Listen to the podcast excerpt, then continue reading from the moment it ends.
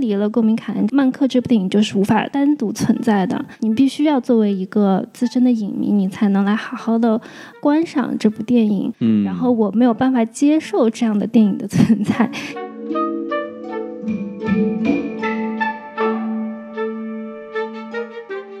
好，欢迎收听什么电台，我是王老师。我是西多老师。哎，我们这个什么电台北美分部啊，又好像刚录过一期，但是没有我。哎，对，所以我这次赶紧拉王老师再来录一期节目。所以我们这期呢，我们要回归我们的老本行啊，我和西没错多老师呢，继续跟大家来聊一聊这个电影相关的话题。说的漂亮，咱们今天可要聊一部这个 Netflix 的电影啊。像我这样的葫芦娃啊，为了要对付这种网飞这样的这种黑暗势力啊，哎我就专门又又请了一位同为葫芦娃的这个我的同事啊，叫杰尼老师，哎，来跟大家打个招呼吧。啊，大家好，我叫 Jenny，然后我在呼噜就是做啊内容预测方面的，所以啊对于网飞我也有些话讲。嗯，大家好。哎，你看金金老师直接叫板网飞啊，作为我们呼噜的预言家啊。可以的，好，那我们咱们废话不多说，咱们直接切入正题啊。好，嗯，我们今天要跟大家聊的这部电影啊，哎，可就厉害了，叫《曼克》。哎，哎，大家要知道啊，这个这个什么《Avenger》里面有一个浩克啊，哎，他浪漫了之后呢，就变成了曼克啊。原来是这么来的呀。浪漫的浩克呢，他是非常的精彩的，是不是？这个西多老师，对，这这部电影可以说是相当的浪漫，好像跟浩克没什么关系吧？至少它不是绿色的啊，虽然不是我们的是 Hulu Green 是吧？哎呦我的天，啊，开个玩笑啊，这个《曼克》呢是呃这个 Netflix 最新的一部，这这也不叫纪录片吧，西多老师，这反正这部电影是讲述一个叫呃这个 Herman Mankiewicz 的一个一个电影。对，这个是一个传记片。哎，那具体的这个电影的评分情况哈，我们交给这个西多老师来讲。好，我们按照这个常规流程，我来给给大家介绍一下这部电影在北美的评分情况。这部电影呢，在这个北美的呃大众大众观众的这个影评网站 IMDB 上得分是七点二分，这个成绩其实啊、不太理想。也就是说，这部电影呢、是不太受这个普通观众的呃喜欢啊。但是呢，它在这个影评人之中的口碑呢还是不错的。比如说，在我们很熟悉的烂番茄上，它是得到了百分之八十四的一个新鲜度，啊，这是一个非常不错的成绩。那么在这个高逼格的影评人网站 Metascore 上呢，它也是得到了七十九分，这个成绩也可以说是相当不错的。然后呢，我们必须说到咱们这个我们最熟悉的豆瓣上面，它现在哎虽然观影人数不多，只有五千多个人点评，但现在得分是七点五分，可见我们这个呃中国人的这个观影水平还是比这个外国人不知道高到哪里去，是吧？没错啊，看来这个还是影评人更加这个合他们的口味啊。没错普通观众可能就感觉有点这个，呃，曲高寡赫啊。这就说明什么呢？说明这个呃 Netflix 啊越来越不接地气啊。对，一真正定干不过接地呼噜。没错，哎，你这么说这么话，我们就爱听了啊。是的，你毕竟面对两个葫芦的人，我必须这个低调一点，是不是？说的好像我是 Netflix 的一样。哎，继续说，对，然后然后这部电影呢，它的呃上在美国呢，它其实是十一月十三号呢就小规模的上映了，因为大家都知道哦现在在美国的这个疫情还是相当的严重啊。那当然，网飞嘛，它本来作为一个流媒体，它做它这个电影在院线上映呢，主要也是为了满足这这个北美各方面的一个评奖的需求，它也不求在这个影院盈利嘛。那我们能看到这部电影呢，是因为它在这个 Netflix 的自己的流媒体平台上是十二月四日就上线了这个呃网飞的流媒体平台，所以就嗯我们现在呢在网上都可以找到这个高清资源啊。我们都知道这个网飞一上线，高清资源马上就跟着一起上线，所以我们大家也就有机会看到这部电影。你瞧，就是为了这个符合奥斯卡的评分标准，竟然先于这个 Netflix 的用户来上线啊！没错，这个要好好的让他这个这个自我检讨一番。网飞要完，没错啊，我太高兴了，这期这期节目录的啊。哎，真是爽的一批。哎，那说完了这个评分呢，那我们再继续按照我们的流程啊，我们来说一说这部电影的票房情况哈。哎，这个就有意思了，因为刚才嗯我们也说了嘛，这是一部流媒体的这个电影，所以它其实在美国方面它是没有一个具体的呃票房信息的。然后在网上可以看到的呢，它的这个票房大概是在十万美元左右，基本上是没有跨过十万美元这个门槛。这作为一部好莱坞电影还是蛮神奇的啊。当然，这部电影的成本呢是在两千到三千万美元左右。那我们也知道吧，作为流媒体的电影，它的主要的盈利的方向也不是在票房上，所以这个票房的数字呢，也就是一个仅供参考吧。嗯，这等于以后这个计算一部电影是否就说赔本儿，感觉以后这个计算公式应该要改变了哈，因为它以前都是按照票房啊，然后再算宣发呀什么的，但是感觉这种呃以这个流媒体平台为呃基础的电影，好像就不再适合这种公式了。汪老师说的特别好啊，就是其实、其实这也是如今，因为呃我是做这个院线电影发行的嘛，其实在这个电影发行就是在流媒体入场这个情况之下，电影发行这一方面其实是有了很大很大的一个变化。这个我觉得我们之后在聊到这部电影的一些其他方面的内容的时候，我们也可以顺带讨论一下这个问题。那咱们聊完了它这个非常不理想的票房，没错啊，我们就是来聊一聊这部电影的主创啊，有请西多老师。对，先泼，先给这个王老师泼一下冷水。您您您别说这个，呃，网飞这个票房虽然不理想，但是你们呼噜的电影什么时候上过票房？是不是？那不利啊！哎。震惊啊啊！这这这是什么什么电台北美分部产生了严重的分歧啊？话不能这么讲，呼噜的 Palm Spring 现在可能是播放量最高的一个电影啊！哎，你听见没有？有有有杰尼老师在我们这边就是有来有回啊！是的，真是唇枪舌剑，非常精彩，对不对？而且不管怎么说，呼噜现在爸爸是迪士尼啊！这个让让让这个呃这个这个西老师这个八零后的老老师傅啊，大意了也没有闪开啊，对不对？哎，真是的，已经被戳得浑身是孔。那咱们说回这个主创吧。哎，行，那还是就按照流程给大家介绍一下这部电影的主创。我们关注这部电影和我们要聊这部电影的一个最重要的原因呢，就是这部电影的导演叫做大卫芬奇。大卫芬奇是很多这个影迷朋友们心目中的一个，也是一个神级的导演啊。就是他之前的，不管是《七宗罪》也好啊，社交网络也好，还是啊《消失的爱人》，作为他就是上一部他。执导的电影已经是六年前的《消失的爱人》了，但是啊，他的所有的电影在这个呃中国影迷的，包括在海外影迷的心目中，都是有着很高的地位。比如说我自己就非常非常喜欢《社交网络》这部电影，我基本上每年都会把它拿出来再看两三次。是我真的吗？真的真的是我心中的神作一般的一部作品，我非常非常的喜欢。不就是讲这个 Facebook 的这个这个故事吗？对的对的，这就是说到我们之后在聊完这部电影之后，我们也可以稍微讨论一下，就是为什么我们。这么多人对大卫芬奇的电影是还是赞赏有加，而且像我这样子非常喜欢拿出来再看。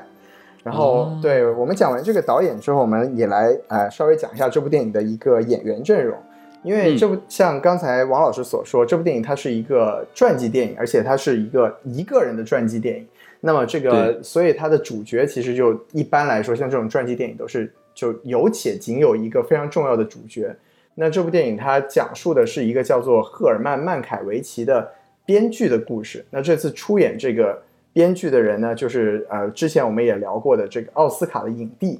啊，加里·奥德曼，也就是我们非常熟悉的呃小天狼星和这个蝙蝠侠里面的戈登警长。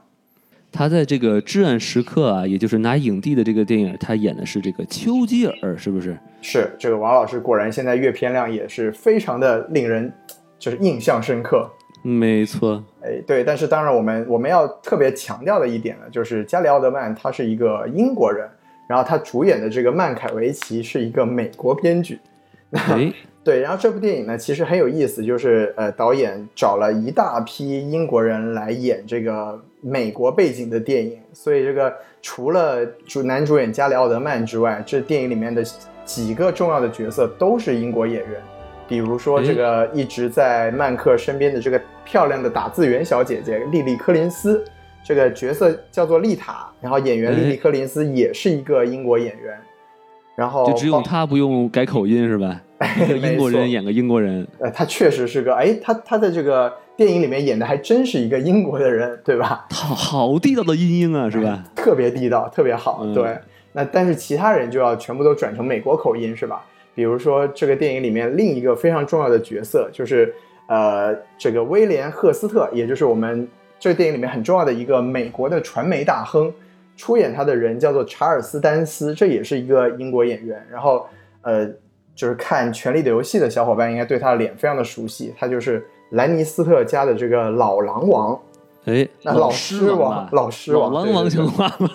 对，老狼王家族搞错了啊。都是内鬼哈。没错，包括这部电影里面，就是因为我们都知道这部电影讲的是跟公民凯恩有关的一个故事，然后在这部电影里面出演公民凯恩的导演的导演奥森威尔逊的这个汤姆伯克也是一个英国人，当然他在这部电影里面戏份并不是很多，只是作为一个有点类似这种小彩蛋人物一样出现的这么一个角色。哦，这个人很有名吗？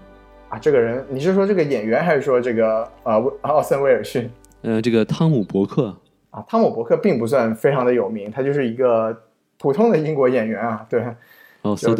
对他可能也觉得我作为一个普通的英国演员，怎么就被选为了奥森威尔逊的这个演、哎演员呢？对不对？嗯。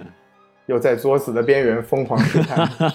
啊，没事，这那位同志应该已经都不在乎了，我觉得。哎，这我觉得也是。对，嗯。然后最最后还是要说一下，就是这部电影里面一个呃少少有的一个美国人出演美国人的，呃，就是这个饰演呃赫斯特情妇玛丽安戴维斯这个演员，他叫做这个阿曼达塞弗里德，这是嗯。真的是一个漂亮的美国小姐姐。哎，也是地道的美国口音啊，没错，没错。老美国人了。没错，没错。然后，当然啊、这个电影除了我们刚才说的导演、主演之外，还有一个不得不提的主创阵容里面的一个人，一个名字，就是这部电影唯一的一个署名编剧，叫做杰克芬奇。然后大家也可以看得出来，他跟导演肯定是有血缘关系的。是杰克杰克芬奇就是导演大卫芬奇的已故的父亲。哦，等会儿，那个刚才信号有点不清楚，那个西多老师，这个杰克芬奇是大卫芬奇的什么人？啊、已故的父亲。哎你看，你的已故的父亲，感觉我就不太好使伦理根了啊。好，这这这次饶过你了啊。哎，什么？您您您可以用一下，我还蛮期待的。嗯、我就不想用了。啊好好的，好的，好的。嗯，好嘞，我们说完这个主创阵容哈，那我们哎在这里就要浓墨重彩的画上一条剧透线啊！如果还没有看过看过这部《曼克》的小伙伴啊，请你暂停一下，哎，看完电哎影之后呢，哎，再继续听我们三个人说。那这个剧透线之后呢，我们先给大家大概说一下这个电影的主要剧情吧。好，那我们有请这个已经沉默很久的杰尼老师啊，让大家知道这是不是沉默的杰尼。就是这个电影大概就是讲了，呃，曼克他作为一个编剧，怎么样创作出来《公民凯恩》这个剧本的。然后他就是通过不同的人来，呃，曼克他就是腿摔断了，然后呢，他就潜心来创作这个剧本。哎然，后途中呢，就有不同的人来到访，然后来跟他聊天，然后通过这些人的到访呢，来徐徐的展开以前曼克的一些经历。从此我们就知道说，呃，《公民凯恩》这个这部剧本背后的一些故事，它后面的一些人物，以及这些人物之间的一些关系，大概哎就是这个电影主要讲的事情，也比较的简单，其实。感谢杰尼老师啊，这虽然听上去很简单啊，然后让你不禁去想，为什么我们中国就不拍一部电影叫《静明》或者叫《小四》，是不是？然后厉害了！哎，我们来讲述一下这个郭敬明是如何去写《小时代》的剧本啊。至于为什么呢？是因为《公民凯恩》是一部非常著名的电影，著名到连我都不得不去看了一眼啊。然后这个电影好像是好多这个媒体都说是世界上最伟大伟大的电影之一啊。没错，就是公民凯恩呢，他在这个美国影史上的地位是非常崇高的，就是在近五十年吧，近半个世纪以来，只要有这种评选什么世纪最伟大的电影的这这个榜单，公民凯恩就算不在第一，也也一定在前三。对对对，所以将来什么时候这个《小时代》系列啊也成为了世界上最伟大电影之一时候，我们就可以把这个小四开始就是立项了啊，我们来看一看啊，王老师应该是进入了一个穿越的平行宇宙，那个平行宇宙里这个电影精不精彩的标准有点不太一样，是吧？在那个平行宇宙里面，中国最伟大的导演应该叫毕志飞。哎，你瞧，好，那我们这个圈圈圈之后呢，哎，我们来进入这个大家喜闻乐见的环节啊，就是这个主播打分环节，哎，然后还是这个老标准啊，我们这个满分是五颗星，可以给给半颗星，然后打完分之后呢，要说出理由。那咱哎们既然这个金老师是第一次来我们节目呢，我们先由这个西多老师来打分。哎，这是什么逻辑？哎，你瞧啊，哎，就是这么的出人意料啊！嗯，对，那我先说吧，这个电影呢，我自己还是蛮喜欢的。我豆瓣五颗星，我是打出了四星的标准。然哦，后我我觉得呢，这部电影就是作为一个对电影感兴趣的人，尤其是影迷，尤其是看过这个《公民凯恩》的人呢，看这部电影的时候应该会得到很多的乐趣。然后，当然呢，当然了，这部电影也是这相对来说，这也是一个一个就是制约的地方，就是如果你不是一个深度影迷，或者你对这种电影本身背后的这种制片或者制作的故事没有太大的兴趣的话，可能从这部电这部电影里面也就。得不到那么多的呃有意思，就感受不到这部电影能带来那么多的信息和得到那么多的快乐。当然，另外一点就是我自己作为一个呃文科生嘛，因为王老师和金迪老师都是科学家嘛，对吧？就是我作为对我作为一个文科生呢，我其实是可以理解这个曼克在作为这个电影主角他的一个作为创作者的一个自觉的这么一个弧光。然后，所以我在这一点上呢，我也是。就是被他的这个人物成长，其实我是得到了一点感动，啊，这个就是我对这部电影整体来说还是蛮喜欢的地方。但是最遗憾的地方，我觉得就是说，因为我们都很喜欢大卫芬奇，大卫芬奇做一个悬疑片的这么一个就是大导，在在这部电影里面没有太到没有看到太多他的这一方面的一个展示，这个可能是我觉得比较遗憾的地方。所以就是啊，不管怎么说啊，总体我还是很喜欢，但是啊，肯定给不到满分，所以我就给到他一个四颗星的成绩。哦，可以感谢西多老师。看来西多老师对这部电影还是有爱有恨啊。哎，那主要还是喜欢。对对对，这部电影其实对于我来说呢，我就不是特别的喜欢。可能这就是我跟西多老师产生分歧的地方啊。所以不愧这是一部大卫，哎，不愧这是一部大卫分歧的地方啊，让大家产生了分歧。好，那。我给分数呢，就是满分五颗星呢，我给三点五颗星啊。呃，其实哈，说实话啊，这个第一第一遍啊，我大概能看第一遍的时候呢，我大概能给四点五颗星啊，因为我感觉这电影好牛皮啊，根本看不懂啊啊。然后呢，不明觉厉，哎，不明觉厉。然后关键是我在看完这部电影的这之前呢，刚刚看完这个《公民凯恩》，所以就每次我能感受到这两部电影相互呼应的地方，我就觉得哇啊，就会有一种。哎，被捅到什么点的这么一种感觉啊，是不是啊？感觉听起来有点奇怪。嗯，然后，然后在二刷的时候啊，然后我大概理清了这个这个人物都是谁啊，然后他们的关系是什么，然后这故事到底在讲什么的时候，我就觉得有一些东西就不是很自然啊，然后我就给他减了一颗星，所以我给三点五颗星。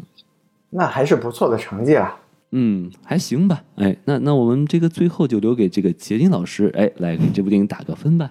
对我给了最低分三星，而且我这个是一刷二刷都有都是三星，没有任何改变。首先就是我的观影体验非常的差，一是来源于它这个电影的信息量非常的高，然后它所有的信息基本上都是一笔带过的，就是很多人物的出场，他们的关系基本上就是，呃，你只要 miss 掉 miss 掉了一点，基本上这个人物你就不不了解他到底是什么关系。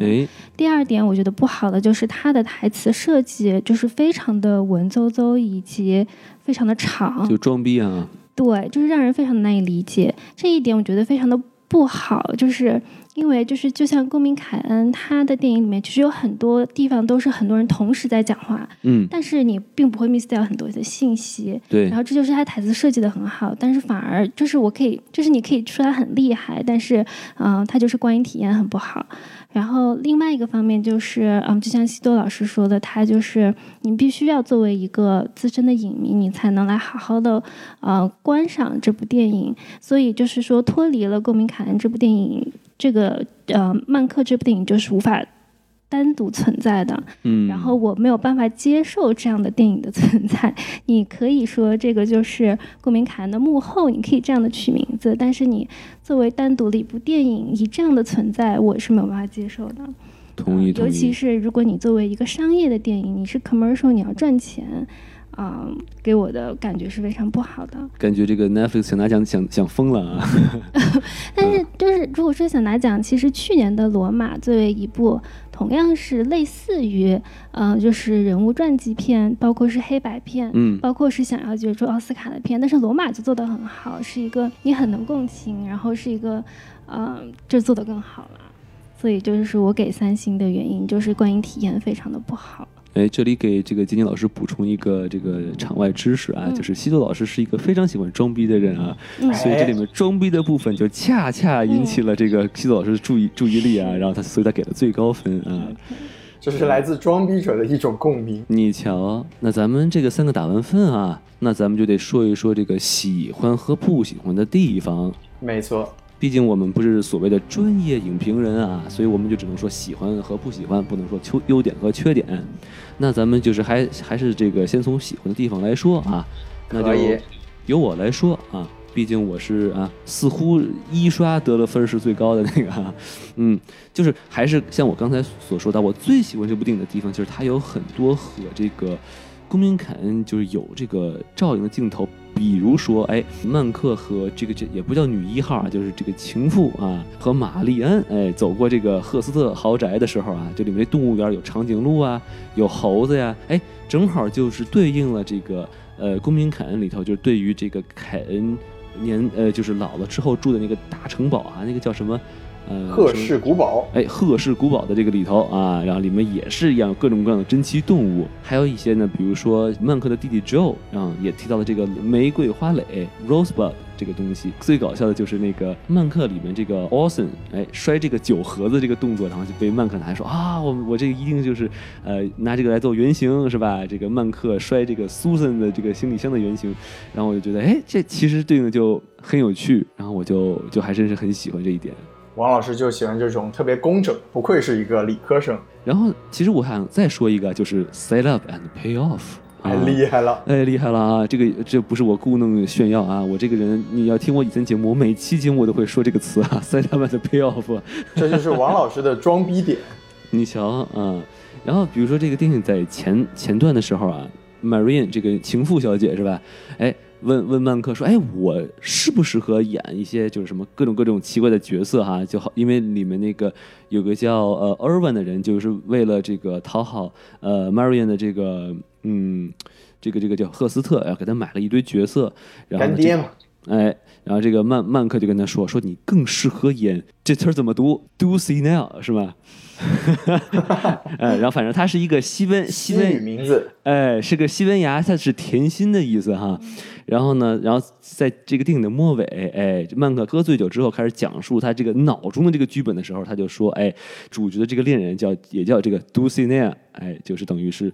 呼应了一下。然后呢，其实也就通过这个桥段，就是在告诉我们。这个《公民凯恩》里面的这个唱歌的这个大姐的这个角色，就是在对应里他所认识的这个 Marianne 的这个这个人物。然后呢，另外一个一个点呢，就是在电影的中段哈，曼克的这个好兄弟这个 Shelly 啊雪莱，然后拍了一部就非常无耻的一个一个一个政治宣传片哈。然后 fake news，哎，fake news 是吧？这个这个建国同志最恨的东西啊，呃，哎，然后就看他喝倒了杯水，然后一不小心，哎。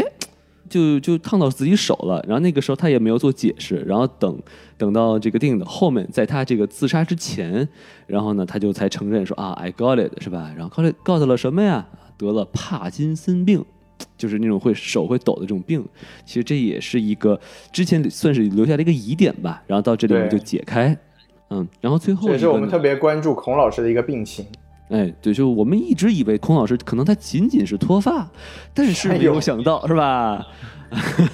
孔老师，孔老师太可怜了。没事，孔老师，你你会你下辈子会会治好这个病的啊。嗯，大家还不赶紧打赏给孔老师治病？哎，没错啊。然后最后一个点呢，就是在呃，也是在电影的中段啊，John 就是一直在给这个曼克催稿的这个这个小童子啊，然后就问问曼克说：“哎，你写这个来讽刺赫斯特？哎，但你不是赫斯特最喜欢的这个晚餐同伴吗？”然后，但是这个曼克神秘的一笑啊，其实早已看穿了一切，他不答反问啊，说：“哎，小伙子。”你知不知道街头艺人的猴子这个预言吗？然后呢，这个这个地方等于也算是设下了一个疑点嘛，对吧？然后在电影的后面，哎，当这个赫斯特与曼克他这个对话，就是已经把他完全算是社会性死亡了这么一个 一个一个剧情，对不对？把他完全给给碾压成渣渣之后啊，跟他说，哎，小伙子。啊。你听没听说过这个这个街头艺人的预言啊啊，其实就是把这个曼克比作那个猴子嘛，他是那个街头艺人，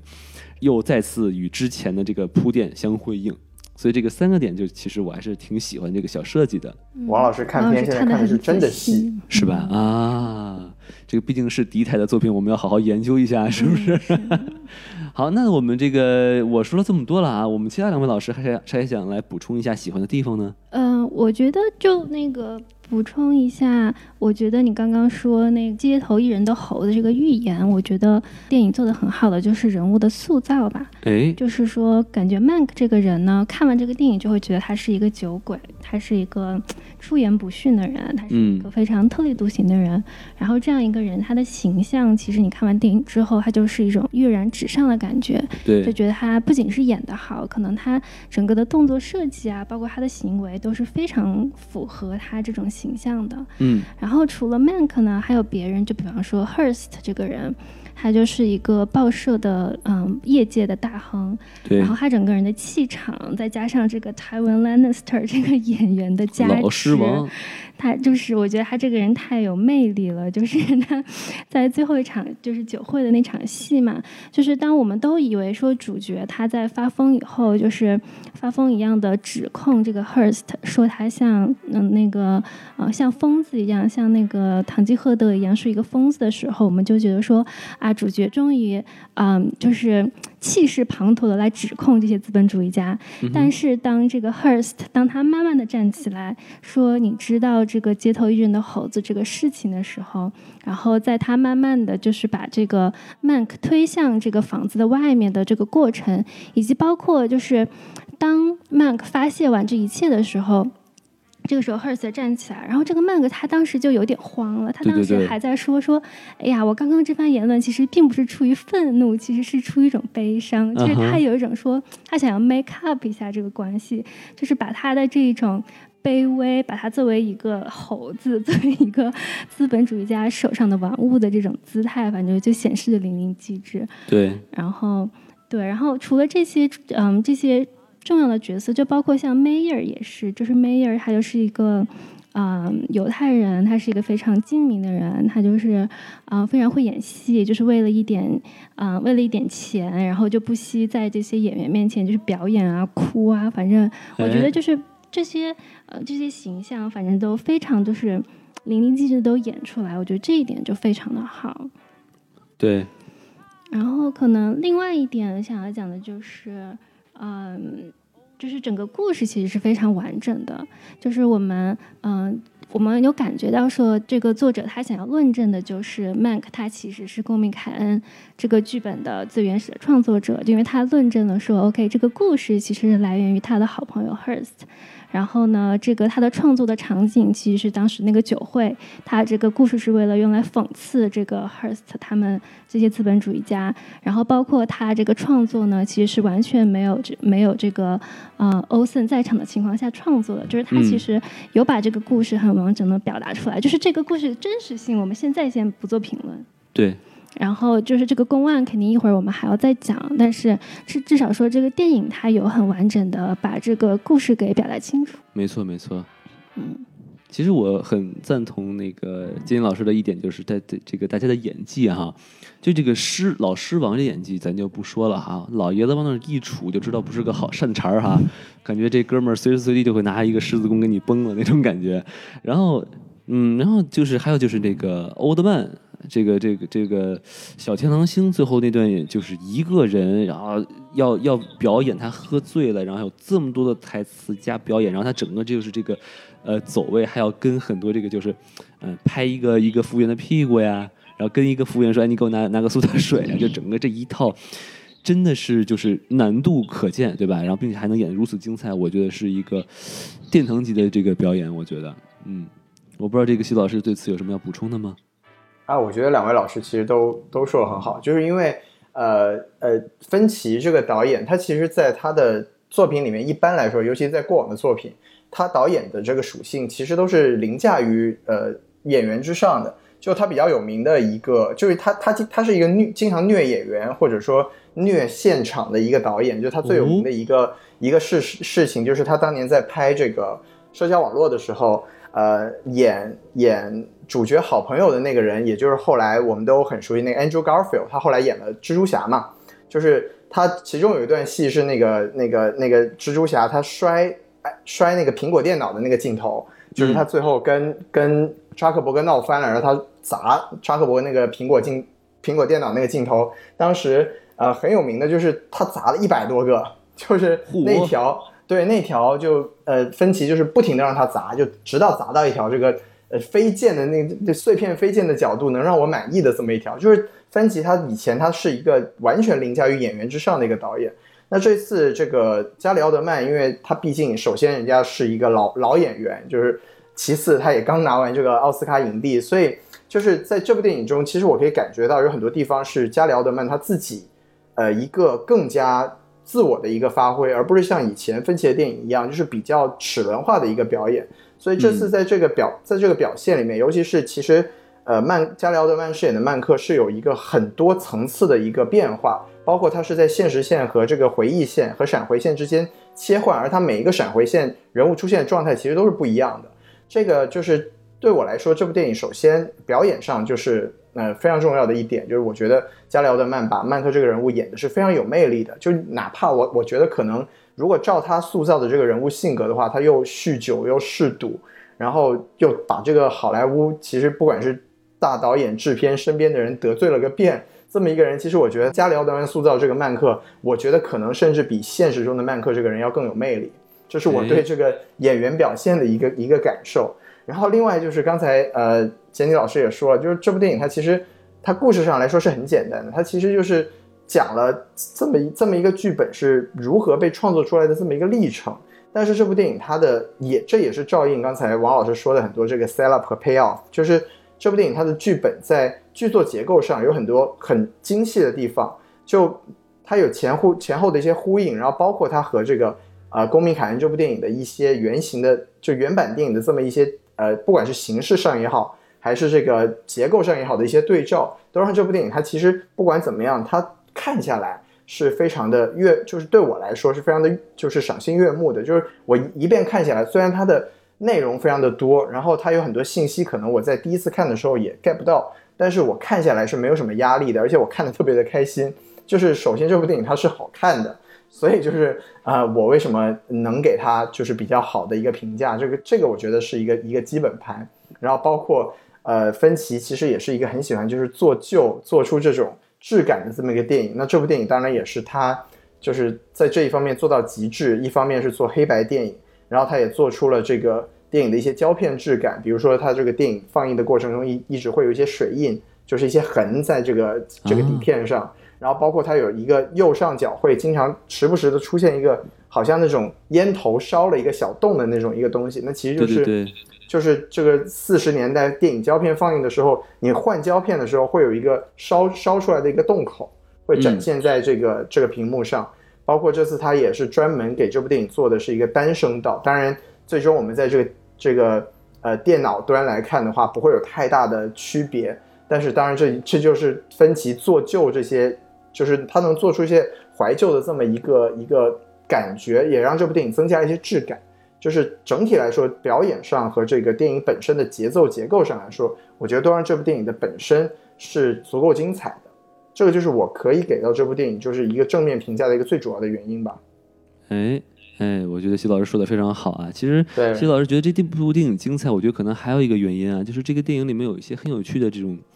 幽默的小设计，我觉得很有意思。是的，我我觉得他，我觉得这个导演或者是说这个制作方确实是在用心，就是呃，在这部电影里头加一些比较幽默的元素。然后，其实我最喜欢的一个点啊，就是这个在也是电影的后面，然后曼克喝酒喝多了。然后偶尔就吐了，对吧？然后突然就说：“哎，大家放心啊，这白葡萄酒和这鱼是一起出来的。”我这个看到这儿我就笑了，因为他们这边不就是讲究这个白酒配白肉嘛，所以就是白葡萄酒一般要和鱼一起呃喝和吃，所以我觉得这还挺 挺有趣的。我不知道你们两位有没有一些比较印象深刻的一些小幽默的点，有没有？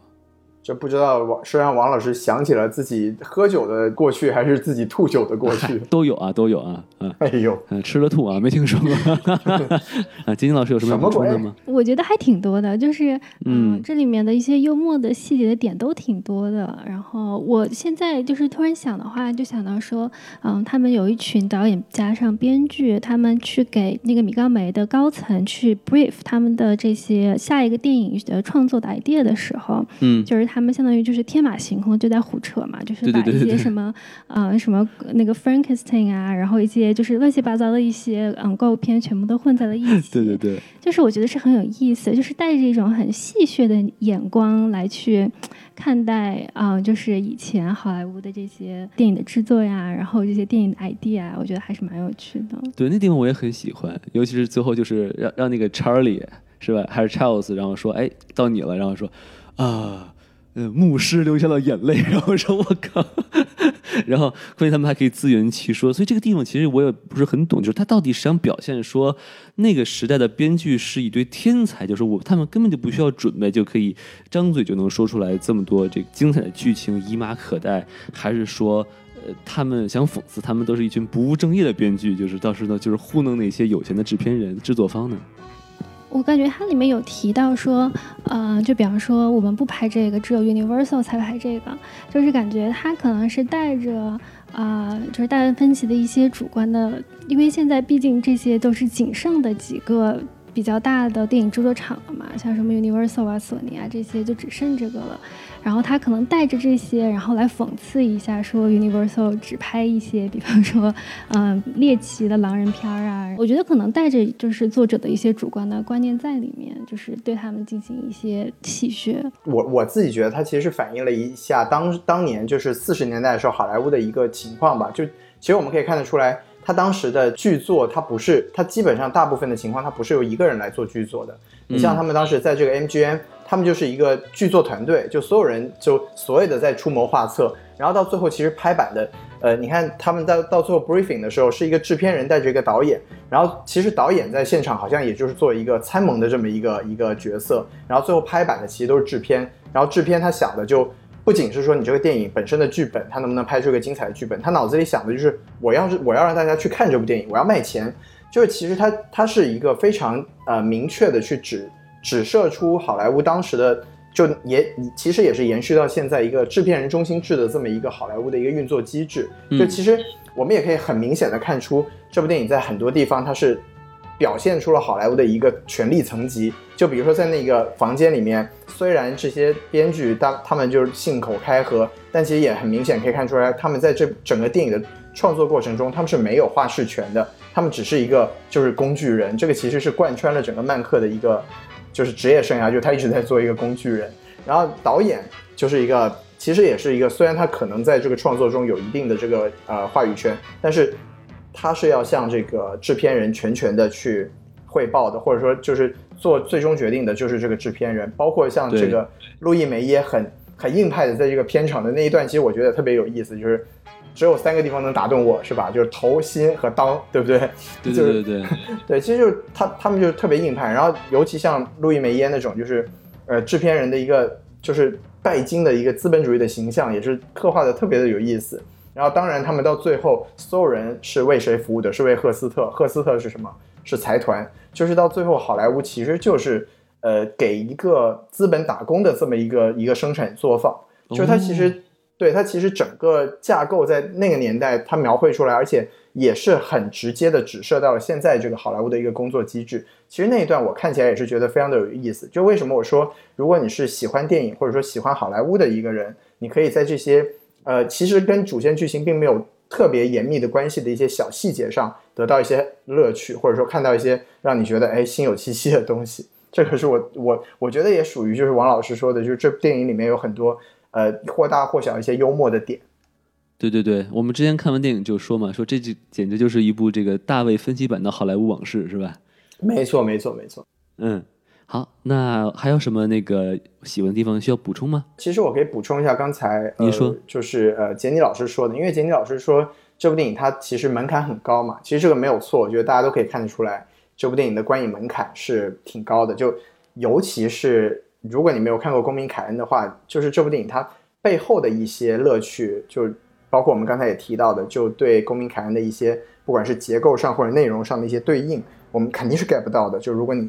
没有看过《公民凯恩》的话，但其实就这部电影本身，就我刚才也提到了为什么我给不错的分数，就还有一点很重要的就是我作为一个文科生，或者说作为一个内容创作者，我可以 get 到，或者甚至说我会被这个。电影里面曼克展示出的这个人物弧光给感动到，因为我觉得他其实是一个就是一个创作者的一个自觉。就刚才我们说了，他其实一开始一直是作为一个打工人，就是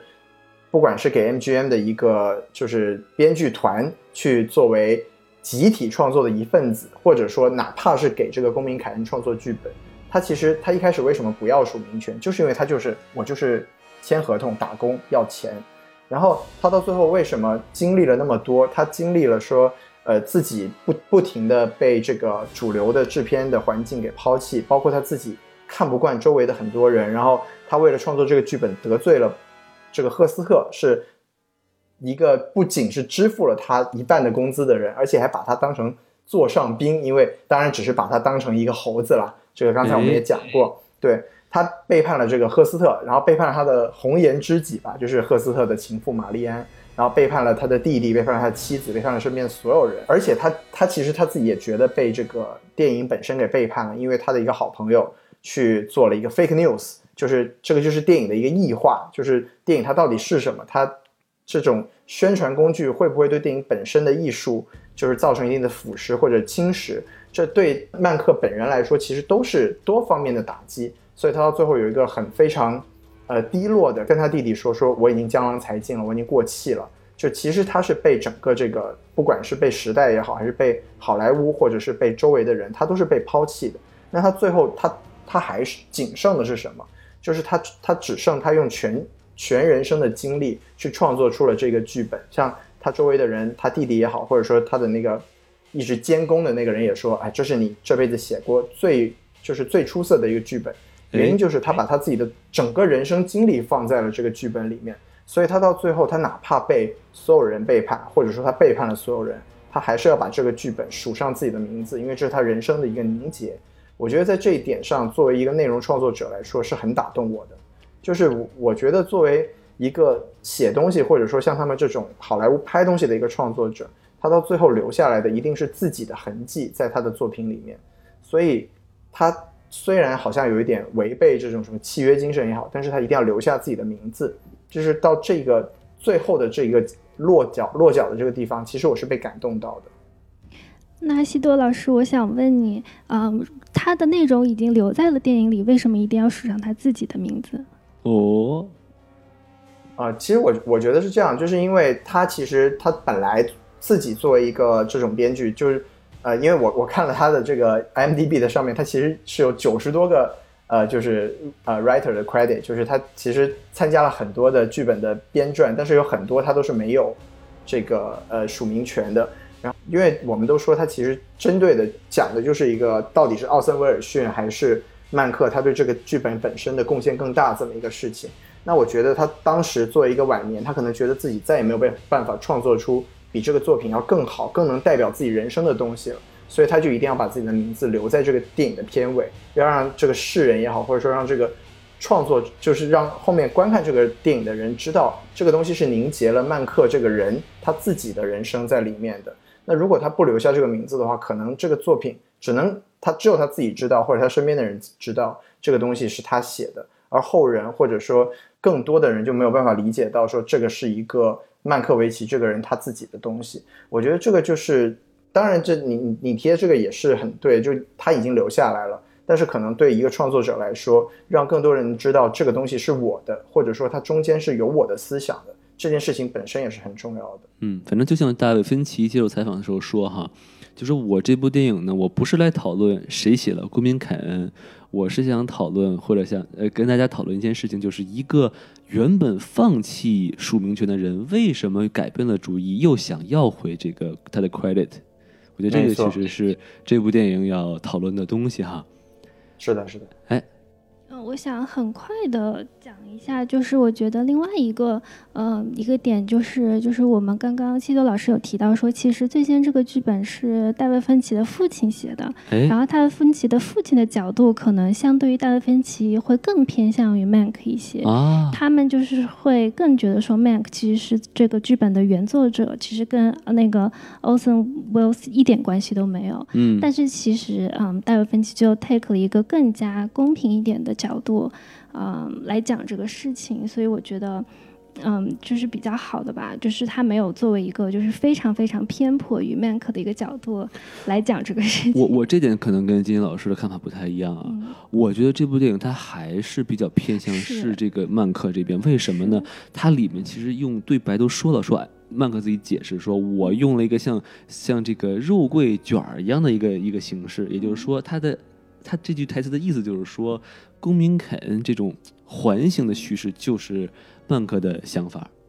对，就是我的 point 大概是说他比他的父亲要更加的公正。对对对对因为他，父亲的剧本就完全就是说，这个剧本就跟呃那个奥森威尔逊就完全没有关系，他就没错没是错曼克的完全的 original idea 就是这种感觉。对，我觉得他就是稍微更加的公正一点，然后包括他可能对于 Hearst 和 Mayer 的词的描绘，虽然他把他们也都大概描绘成了一个相对反派的人物，就是一个资本家的人物，但是没有把他们写成一个就是一种罪大恶极的一个很坏很坏的资本家。就人都有两面性。对他大概也体会体现出来这一些，就是没有把他们写成一种就是非常坏，没有任何闪光点或者优优点，就反而他把一些呃 Mank 的一些小缺点啊，一些就是呃，就比方说他在最后嗯都想要去 make up 他和那个 Hearst 之间的关系，就是他们并不是一个非常强烈的想要去对抗 Hearst 他们这种强权的一个人，就是把他的这种两面性其实也都表达出来了。都是比较有血有肉，比较真实。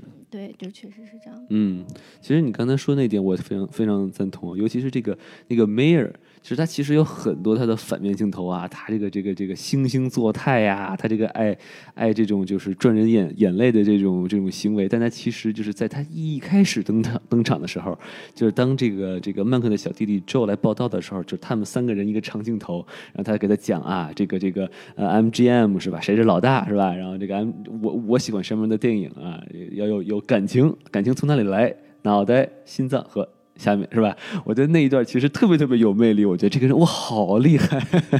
嗯。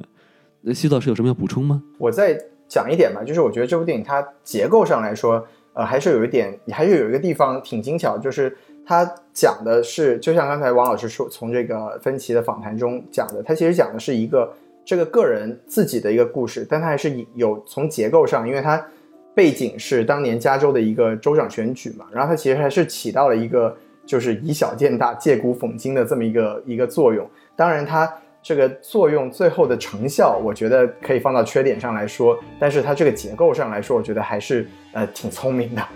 这个成效有点晚啊，都已经选完了。是的，是的，嗯，哇，我想不到你们两个说这么多优点，竟然想不到我最喜欢的一个优点啊！啊，哎，那就是这个大资源小姐姐瑞的太漂亮了。她这个小姐姐一出来，我根本就顾不到任何台词，我就就光盯着这个脸看啊。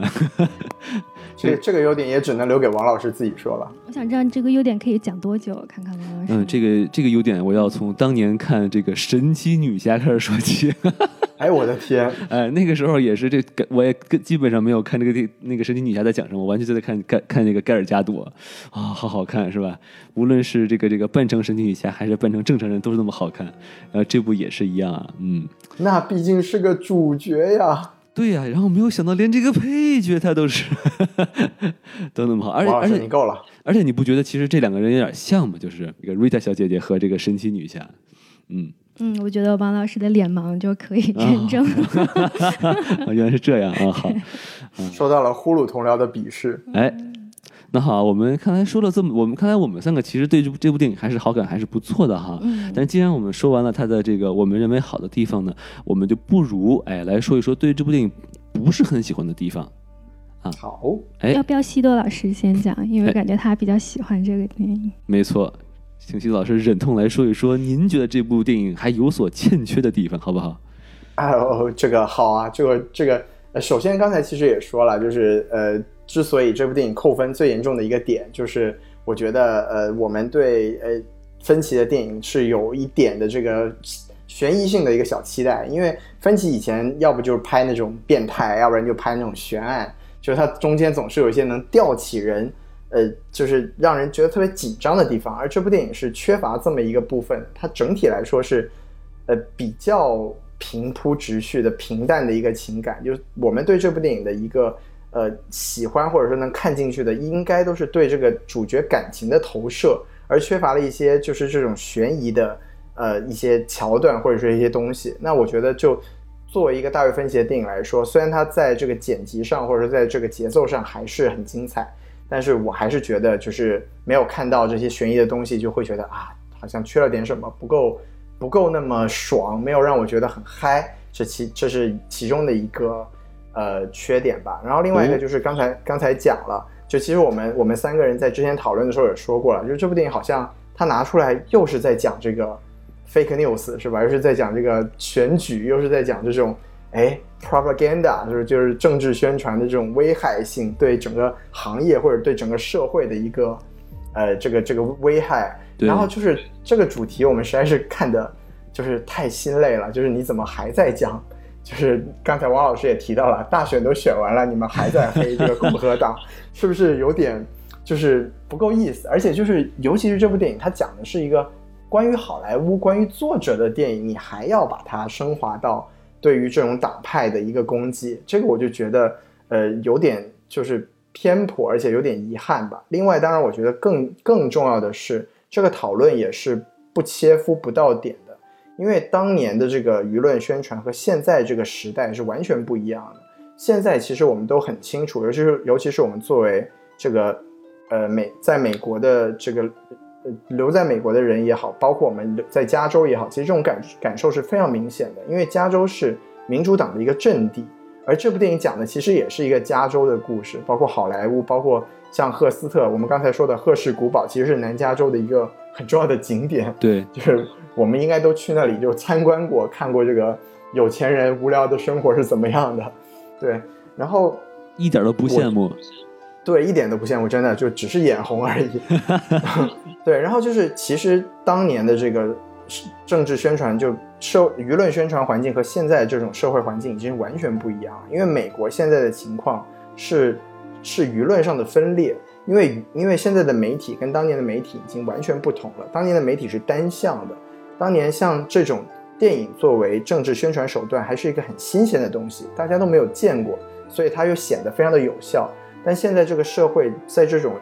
互联网和社交网络的这种侵袭下，其实社会的分裂不是这种简单的 fake news 可以导致的。就其实我们我我刚才说为什么我们在加州的感受是非常的清楚的，因为美国的主流媒体。除了福克斯之外，都是民主党的媒体。嗯，而这四年，这个川普做了这么多奇怪的事情，做了被骂了这么多年，我们今年看他的支持率或者他的得票率，其实是没有受到太大的影响的。就是所以说，现在美国社会的，就是川普能得到现在的这种这种呃民众的支持，他有他的基本盘，跟这种好莱坞的宣传。是没有什么关系的，而且现在的好莱坞明显都是站在民主党这一边的。对对。如果你还拿这个当年这种电影作为政宣手段来影射当下的话，其实是非常没有现实性的。所以我就觉得他对这部电影，他虽然结构上做到了从一个人的故事讲到影射到了现在的社会现实，但是他的这个影射归因是很粗浅的，也没有真正对现在这种现实情况。有一个真正的照应，或者说一个真正的警醒。那如果说他做不到的话，那这部电影就有点像不不仅是他作为影迷群体的一个自嗨，他甚至也是作为这种民主党阵营的一个自嗨。就是我只是我民主党的人拍了一部电影出来，告诉大家共和党的这个总统有多么的傻逼。那这个电影也不会有民主党的人去看，甚至不会有不是影迷的人去看。那这部电影就真的只是一个圈圈内自己玩的一个一个结果。这一点上来说，我觉得是非常遗憾的，就很搞笑。就是现实生活中，这个这个，就是是比较不看不被看好的是共和党，但是控制舆论的是民主党。那么你这个到底是想在说谁，是吧？对，就王老师这个说的特别好，就是你到最后，你你一直在说，你在这电影里面一直在说啊，共和党党的人通过这个 fake news，结果赢得了选举，但是在现实中。好莱坞明明显就是个民主党的阵地啊！你这个到底是在说谁，对不对？对，而且他其实整部电影，我觉得将近用了十分钟左右的篇幅在讲这个这个大选的那个过程嘛。就是他首先有镜头，呃，在看呃看这个这个。这些在 party 的人，对吧？然后呢，有有一个人在唱票，然后有一对姑娘们在那放牌子来摆那个数字，对吧？然后我就觉得这这些镜头，呃确实还拍的还可以，但就是这么多的镜头，我觉得有点过了，我觉得，嗯，其实我觉得他其实那那一组镜头，他他主要的主要的那个目的还是在表达这个曼克在当时那个环境下的一个内心的撕扯和格格不入。当然，就是他大部分的镜头放在了这种呃香槟啊、票数的翻动上啊，就是他其实我可以理解他的做法，但是像王老师说的，就是他其实表达的确实是有一点在这个呃想要影射的主题上是有点跑的太偏了。就我记得那块儿的这个剪辑很快，给我一种非常眼花缭乱的感觉。但是我就其实就想仔细想一想那段镜头，就感觉就不是很有必要啊。哎，嗯王老师就就此给电影扣了一颗星。哎，对，我觉得这个地方其实也限制了，呃，曼克变成一个就是豆瓣 top 两百五，或者是可能十十年、二十年后再来翻看，仍然是经典的电影，因为它太具有时代局限性了。对，就是他讨论这种时代的问题，那你再过几十年、十几年吧，我就说他就已经完全过时了。然后我们再去看《公民凯恩》的话，他更多其实讨论的是一个人一生他的成长、他的童年对于他，嗯、他这个人一生的一个影响。其实这个就是对于不管你在什么样的时代，你都会经历同样的问题。这个我觉得才是一个有可能成为经典，嗯，才会对后世有影，就是有所影响的电影。我觉得这个就是对，嗯，我觉得可能我为这个电影就是证明的话，可能他也没有办法，因为他毕竟是一个小成本在 Netflix 啊、在加州拍的一个呃一个剧本，它或多或少可能要做出剧本方面的妥协。那接下来由我来说一下，就是我不太喜欢的地方哈。好的，作为一个著名的女，这个这个这个这个女权主义者啊，是不是？哎呦，我觉得这个曼克的这个妻子的人设我不是很喜欢，就是这个人设设计的有点过于带双引号的理想化，就是说啊，他在这个呃异地独自拉扯孩子呀。然后忍受丈夫的这个酗酒和赌博呀，就你看有镜头啊，哎呀，给你脱裤子，给你放床上，然后，然后你还还问我，哎呀，你你怎么爱我？你为什么老能忍受我呀？对不对？然后这个这个，甚至于在在这个这个 party 上哈，然后自己的这个丈夫啊，去找大佬的情妇，然后还跟你对了一个眼神，说我我去了啊，他说啊你去吧，然后我觉得我操，这个有点厉害啊，这个颜色非常适合呼噜去拍啊，但是因为呼噜的颜色是绿色哈，但我就觉得。这个人物我不是很理解，就很难共情。尽管到后面有一段他的这个呃情感爆发的戏啊，说啊我不能忍啦，我现在 here goes 啊，我要开始向你吐槽了，但感觉就不就感觉啊你好像嗯就就就是好像就无所谓啊，倒霉就倒霉，我就是 poor Sarah 是吧？以后你别叫 poor Sarah，但其实我天生就是 poor Sarah，然后我就觉得嗯。非常的扯，感觉这个女孩子适合参加奇葩说啊！因 为啊，我不知道两位老师怎么看这个角色。就感觉曼克的妻子是红色的奈飞对绿色的呼噜的一次攻击，感觉西多老师，你你果然是站在网飞那一边的，真可怕。嗯。然后呃，另外一个我想说的就是它的剪辑有些地方我不是很喜欢哈。就我我第一次看我贼困惑，就是那个 Charles 或者那个 Charlie，然后他不是邀请那个 Mank 说啊，我这个我的我的姨还是我的婶儿啊，呃，在在附近拍片呢，你要不要过来跟我看看他去啊？然后呢，这个这个曼克就说啊，我去啊。然后呢，这个曼克就走了嘛，就走到一个楼后头去了。然后镜头一切，然后这个查理就穿着一模一样的衣服，戴着一模一样的帽子，然后就就看他那好像在等什么人。然后这个时候就看这个这个曼克从一个车上醉醺醺的翻下来，然后一口气儿倒在了一个一个那个行李上就被拉走了。但是就是首先它是黑白电影，然后我基本上很难看出来这个地两个地点有什么不一样。然后另外这个查理穿的完全一样的衣服，而且他中间根本就没没有任何的这种停顿，就直接一切就到这儿了。然后我就甚至于我以为曼克走过一个。他和这个查理告别之后，穿过一个楼，马上就喝醉了，马上就上了辆车，马上又回来了。然后这个地方我就贼感觉就贼贼奇怪。呃，这是我不是特特别喜欢的一个一个处理。然后另外一个地方就是说，呃，这个电影的中段嘛，就这个呃，这个曼克他知道了啊，就是主使这个雪呃 Shelly 这个雪莱去拍这个这个 fake news 的这个主使呢是这个 Hurst 啊，是这个 WR。然后呢，那么那个时候大概大家就明白了啊，这个这个曼克可能对这个 Hurst 应该会有一些非常的不满啊，但是呢。后来说这个这个这个雪莱自杀之后呢，哎，这个葬礼就变成了 Irwin 的这个葬礼了。我也不知道这是为什么，就是可能这是故意是搞笑呀，还是故意就是让大家就说啊，你你以为这是那个雪莱的葬礼吧？哈，不是，这是那 Erwin 的葬礼。就是我觉得，嗯，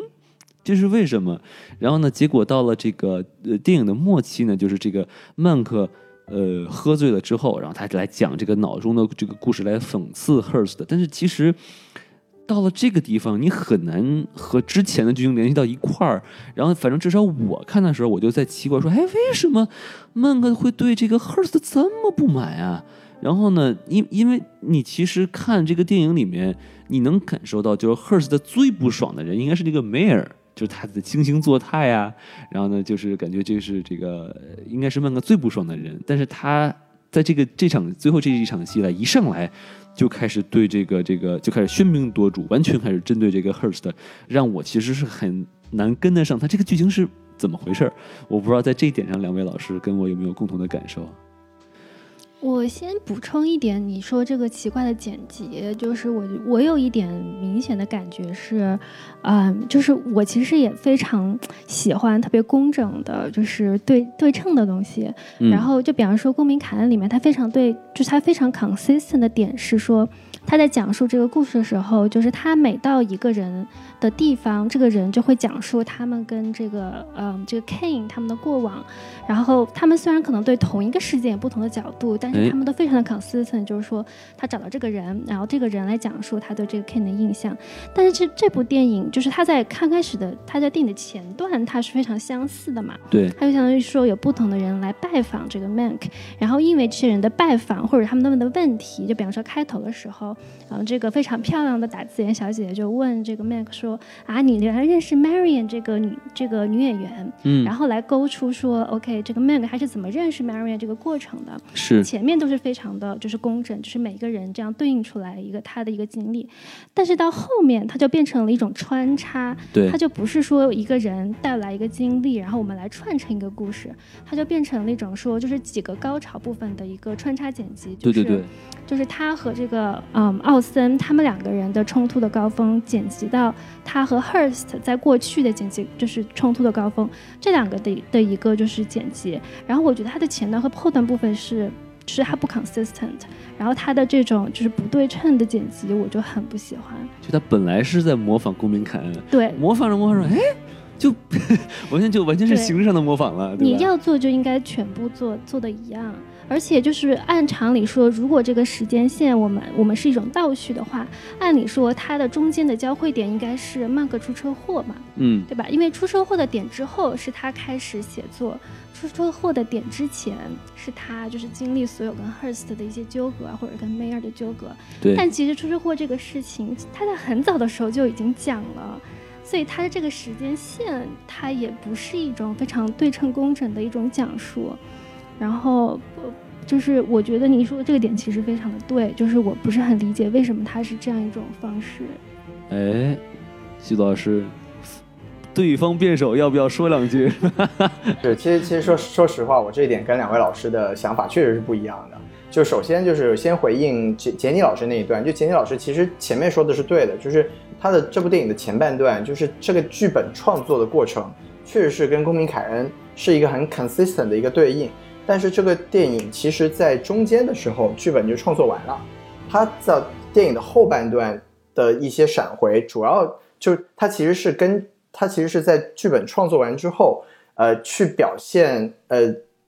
曼克为什么改变了自己的想法，要让这个电影自己署名的这么一个心路的变化。他之后就已经是大家来拜访他，来说服他去修改这个剧本。然后他再根据大家的说服去回想之前的一些事情，所以就是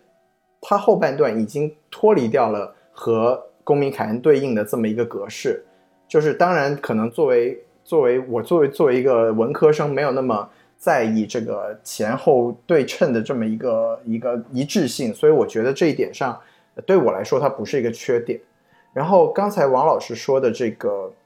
呃剪辑的问题，就我觉得尤其是第二点的剪辑，其实它对应的是这部电影的另外一个，也可以说是缺点吧，就是它的观影门槛的问题。其实。刚才王老师讲的第二个第二点的那个剪辑问题，我我自己觉得是一个很有意思的一个剪辑的处理，就是一一方面来说它是高效的，就是它其实在这个葬礼，就是大家首先是看到葬礼，肯定第一反应就这是一个很调皮的处理了，大家第一反应肯定就是雪梨的这个葬礼，结果来了之后发现，哎，是欧文的，这就是一个首先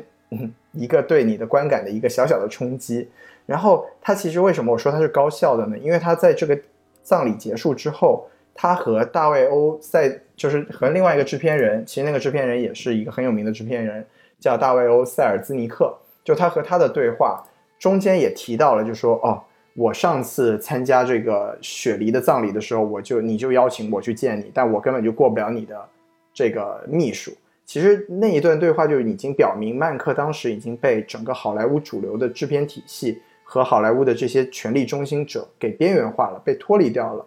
所以这段我觉得是反而是一个亮点。那为什么我说这这里是一个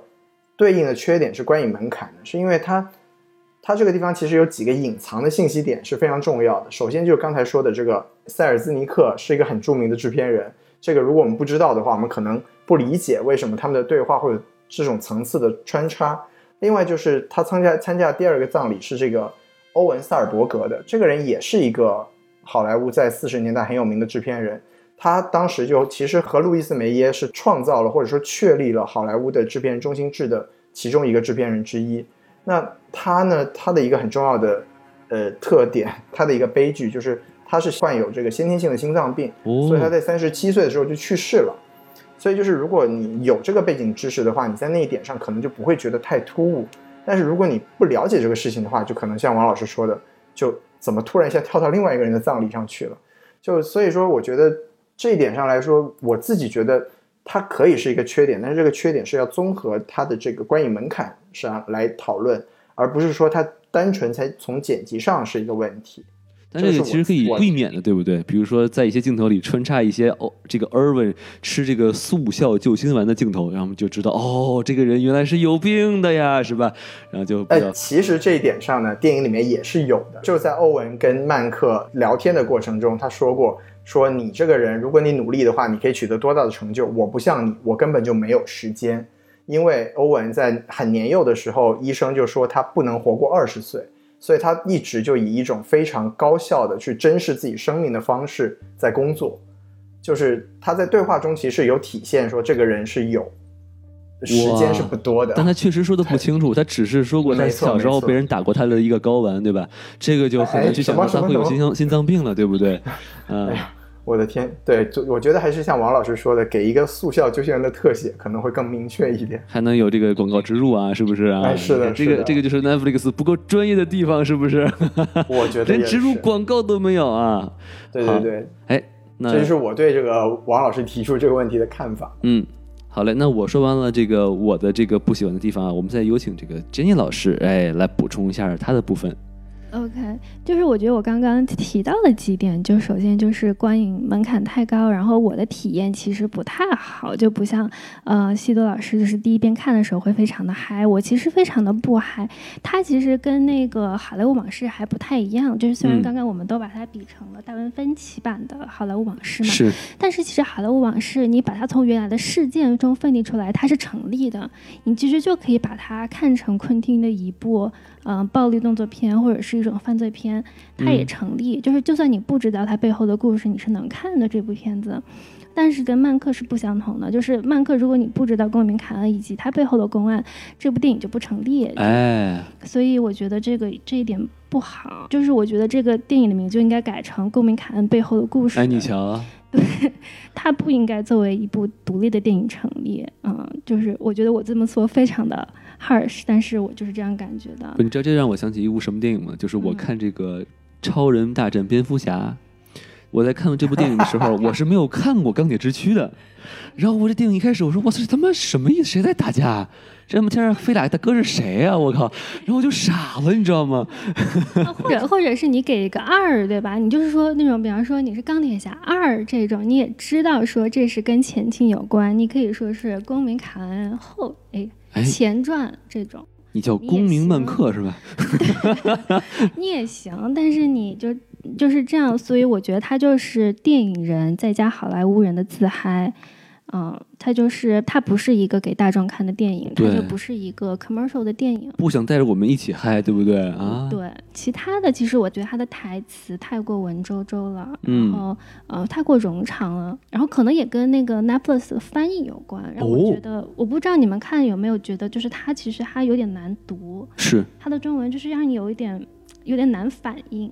然后我不知道是因为它太长，还是因为它翻它翻译的不太好，就是我读的有点困难。没错没错，它有好多引用，对吧？我觉得他在尝试，因为他那些引用的话，它有呃这种押韵的东西，他可能也想给它翻成押韵的，然后就翻完之后就不是人话了。我觉得有可能是这样。体验不是特别的好，然后再加上，因为我们嗯、呃看这个电影就是必须要带上公民凯恩，嗯，那么如果我跟公民凯恩做对比的话，就首先在情节上，公民凯恩就是我觉得完胜曼克。因为 Kane 这个个人的角色，他的成长，他的人物弧光就是非常的有魅力，而且他就是非常的 make sense。他就，是从一个非常年轻气盛、非常有理想的一个少年，然后可能因为他年少时候的遭遇，然后再加上他可能被资本侵化，各种原因吧，然后他慢慢老去的时候，他就是脾气非常的不好，然后最终就是孤独终老，这是一个人的一个成长的过程。首先，你可以共情，是你可以感受到他人生的抉择啊，或者是说感受到他的孤独啊这些。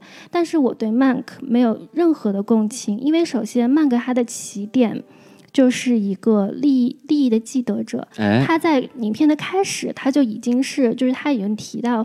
他们就是当他的弟弟作为工会的代表请求他的帮助，说他们可不可以一起，嗯，就是带帮助这个工会罢工，然后帮就是每个每他们说每周两百五十块钱的人，还是每个月两百五十块钱的人争取利益的时候，他是不愿意的，因为他是那个每周每个月两千五百块钱的人，他是这个既得利益者，他是对底层人民是没有任何关怀的。对，但是他为什么后来有所转变呢？就是至少电影里面的表现是说，他的好友因为 fake news 这个事件，然后丧失了性命嘛，然后再加上可能他对于就是 fake news 这个事件并不不能认同，不能苟同，所以他有所转变。就是他这个人，他的他并不是因为自己有一一份就是这样一种少年情怀，或者他有一种义愤填膺的这样一种想法，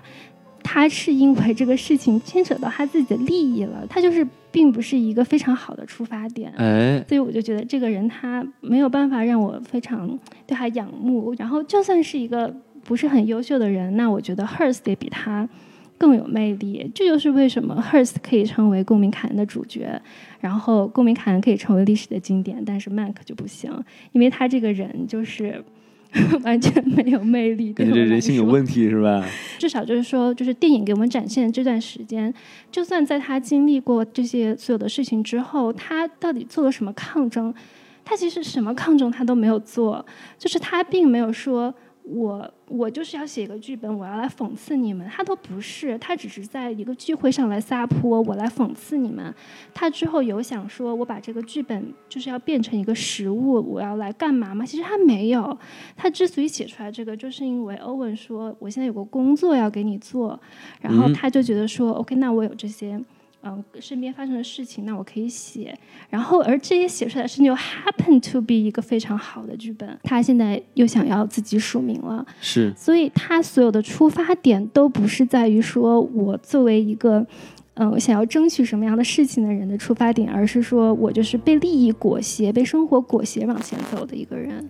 对对对，对，所以我觉得他这个人人的弧光和人物的成长，我就是不但无法共情，而且我觉得他这个人就很无趣。对，在不能共情这点，我其实跟金金老师我有同感，就尤其是他在很多地方都在为社会主义站台，我这个地方特别不奇怪，因为你想他就像金金金老师所说，他是一个资本主义的既得利益者，对吧？但是他为啥会在跟这些他的所谓的这种就衣食父母们，对吧？然后说：“哎呀，你不懂啊，这个共你不知道共产主义和社会主义的区别。共产主义是共同贫穷，当然这是不对的啊。共产主义是最伟大的啊，尤其是我们中国特色是共产主义和共共中国特色社会主义都是最最牛逼的啊。然后然后社会主义，哎，社会主义呢是共同富裕，是吧？然后就开始纠正这些大佬们的这个这些观念。我就说，嗯，我说为什么？”你一个不愿意为这个这个工会出头的人，到这里开始为社会主义站台，然后，然后，然后他就一定要去，呃，挺呃民主党的那个人，然后甚至于还要去赌赌博，然后这个地方我就觉得特别奇怪，不知道这个西多老师对此有什么看法啊？其实我在湖光这个问题上，我其实之前已经聊过了。其实我我可以理解两位老师的这个想法，因为其实呃有一点我我我特别赞同金天老师，就是如果这部电影。你跟《公民凯恩》一起看的话，其实是一种割裂感的，因为在《公民凯恩》的那个电影的文本里面，呃，公民凯恩是一个虽然他是一个最后是一个落魄的富豪嘛，但是哎，不是落魄了，就是他他其实一直在寻找自己人生的这个价值，但是他整个人他是能让我们产生这个共情的。但是我们在这部电影里面，其实他对应的这个人物这个 Hurst 就，呃，虽然很有气场，但是完全被塑造成了一个反派。就是如果你就是对应着公民凯恩的角色来看的话，确实会有一种割裂感，就这两个角色描绘的方向和角度是完全不一样的。但才从这个湖光的角度上来说，其实我是我我刚才也讲过，我首先从创作者的角度来说，我可以理解他的一种心态的转变。另外就是我其实也可以理解这个呃曼克他的一个转变，就他其实在前期的时候。我们用现在经常说的一个词去归纳他，就是他是一个精致的利己主义者，就是他其实他他跟他在电影里面的描绘，他跟赫斯特也好，跟梅耶也好，这种真正的资本主义的这个所谓的既得利益者来比，他还是有一定的区别的。就是像其实，在那个酒会上面是体现的最明显的。他们呃，赫斯特，尤其是梅耶，就是他们在高谈阔论，然后转身就说希特勒呃集中营是什么东西？就他们其实虽然好像站在这种美国的这个所谓的普世价值的这么一个灯塔下面，但他们其实对人类受的苦难，或者说对世界真正在发展的事情，他们是一无所知，甚至是漠不关心的。而曼克在那一点上，就虽然他也是一个既得利益者，但是他作为一个文人。他对这个世界也好，他对这种真正的底层也好，他是有自己的一层关怀的。而在这电影里面，他最大转变的点就是他朋友雪莉的自杀。因为雪莉为什么要自杀？是因为他拍了一个违心的作品，一个正宣的作品，一个虚伪的作品。他的一个 fake news 导致了社会形态的一个受到的侵蚀，而这一点真正触及到了这个曼克他的内心，所以他到最后才会背叛所有的这个他的朋友也好，或者说。给他他的衣食父母也好，他因为像刚才两位老师说，他在前期是有很多没有个人魅力的地方，因为他利己啊，他或者说他不愿意去组建这个工会，而哪怕到了之后，这个他和他和制片厂对立起来之后，他又拿工会去作为自己的一个挡箭牌，就是其实就是很典型的利己主义者，但他到最后呃愿意。抛弃掉所有的一切，然后只只为了只为了把他的这个一切给表达出来，这其实就是作为一个内容创作者能做到的一种反抗。所以就是在这个角度上来说，我可以我明白两位老师可能觉得这个人的魅力并没有那么的，就是并不是很有魅力的一个角色，但是我觉得我可以理解他的一个转变和他人物内在的一个弧光吧。嗯，其实我觉得薛老师说的很好哈，但是其实有点我跟你们两位想法不太一样，就是你们都说他和这个公民凯恩有一种割裂感，就明明这个 Hurst 在这部 Mank 里头是一个反派，但是公民凯恩里，呃，对应 Hurst 的这个 Kane 对吧？他反而是一个相相对于很正面的角色。我觉得，我觉得他如果是有用心的话哈，我会这么去理解，就是也许 Mank 的版本里头。呃，凯恩他是一个反面角色，他也许是一个混世魔王，但是由于有 Orson Welles 的改编，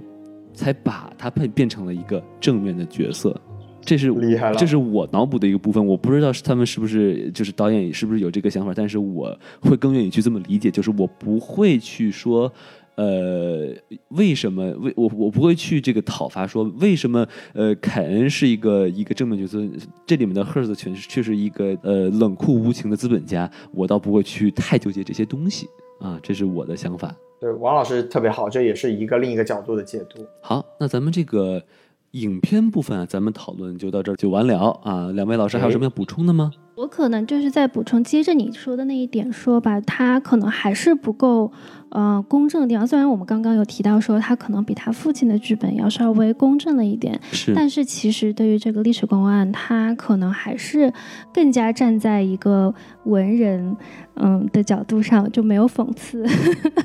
谁的意思。对对对。但是，但是他可能会更站在一个剧作者的角度上来，嗯，想要把这个事情归归，就是想要把这个剧作的功劳归结在曼克的身上。嗯嗯，但是其实我们都。奥森·威尔逊是一个非常有才华的人，是，就是他在就是组建。就是这个电影其实有提到说，当时麦克在写剧本的时候，他正在拍另外一部戏叫《黑暗之心》。嗯哼。然后这个《黑暗之心》就是因为这部戏上的时候啊，因为遭到了 Hearst 还有就是嗯大力的抵制，然后这个嗯这个奥森·威尔逊就被好莱坞就是相当于驱逐了嘛。然后他就没有他，因为他现在说这个剧本他有就是独家的什么剪辑权啊，就有各种的权利，但他之后就全部被剥夺了。然后《黑暗之心》所有。的就是这些嗯作品也全部都流产了。我想要表达的想法就是说，其实我觉得就是奥逊威尔森，就算没有国民卡恩，他会也会有其他更好的。剧目，我看到有报道，就是说他在创作《公民凯恩》之前，其实他在他的舞台剧时期就已经创作过这种，就是嗯打散叙叙述结构的一些表达表达方法了。就是你没有办法把这些表达方法全部都归结在那个曼克的身上。对，所以我觉得奥逊威尔森没有这《公民凯恩》，他可能也是一个非常优秀的演员，非常优秀的导演，但是可能嗯这个曼克如果没有《公民凯恩》的话，他就。没有什么代表作可言了，这就是我的想法。好，那我们这部电影的嘉宾的点评就可以到此为止。啊可以的。下一步呢，我们就可以聊一聊啊，这个电影之外的东西，我们称之为外延环节哈。那我们聊一聊的第一个点呢，就是。公民就是刚才杰尼老师提到的这个公民凯的这个署名权的问题啊，这应该是长自从这个一九四几年电影上映之后就一直在争吵的一个一个很热的话题，到现在都没有吵完哈。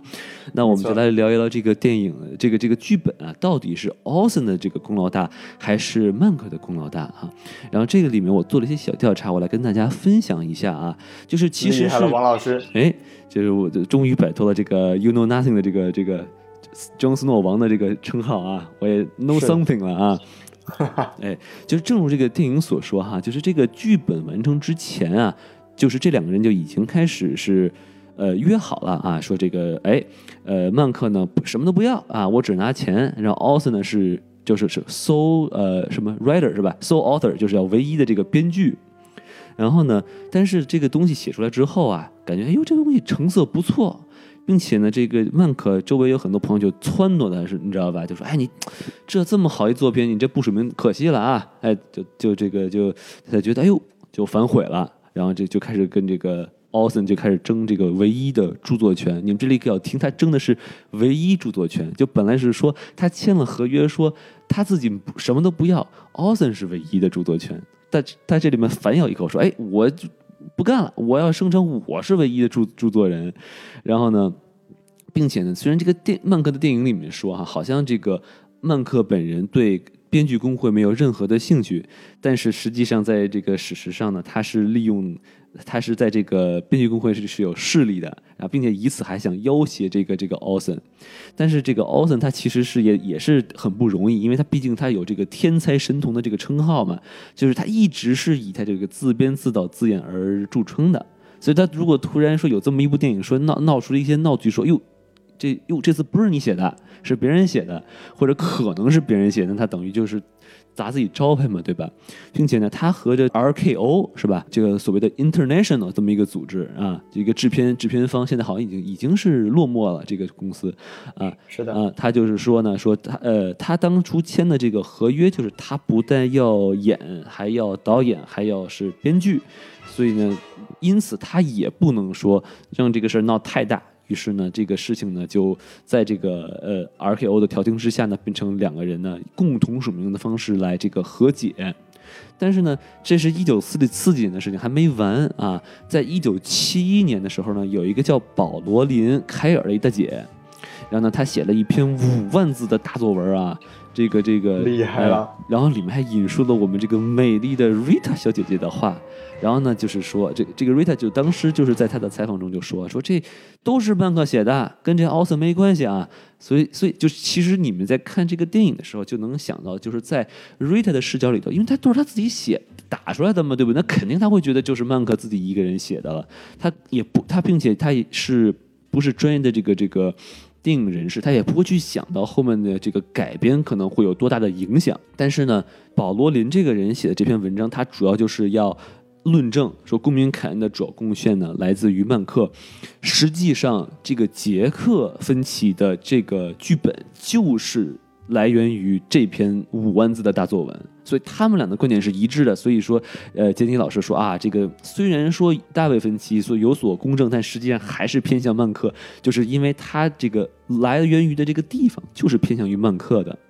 但是在一年之后呢，在一九七二年的时候呢，有一个叫彼得呃波格丹诺维奇的人呢，写了一篇啊一万字的小作文，就少了少了四万字啊。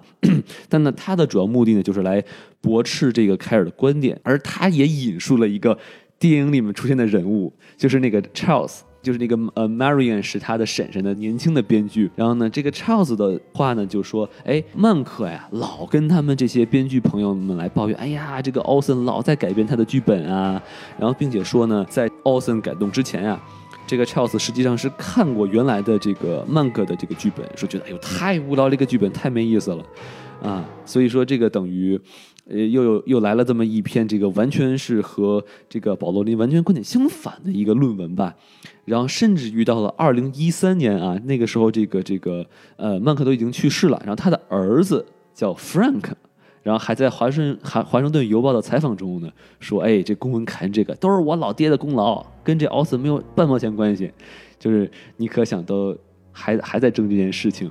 但是吵了几十年，哎，没错。但是实际上呢，就是《公民凯恩》这部这个电影的剧本，它有很多的版本。然后呢，至今啊，呃，还有两个版本，就是被认为是就是比较 final 的一个版本啊。其中有一份呢，就是收藏在纽约曼哈顿的这个呃 MoMA，就是现代艺术博物馆 Museum of Modern Art。然后呢，就是这个这个剧本被称为。公民凯恩的叫 correction script，就是他被认为是最接近于最终版本的这个这个剧本，但是实际上，这个剧本里面还有很多的情节根本就没有出现在电影里头，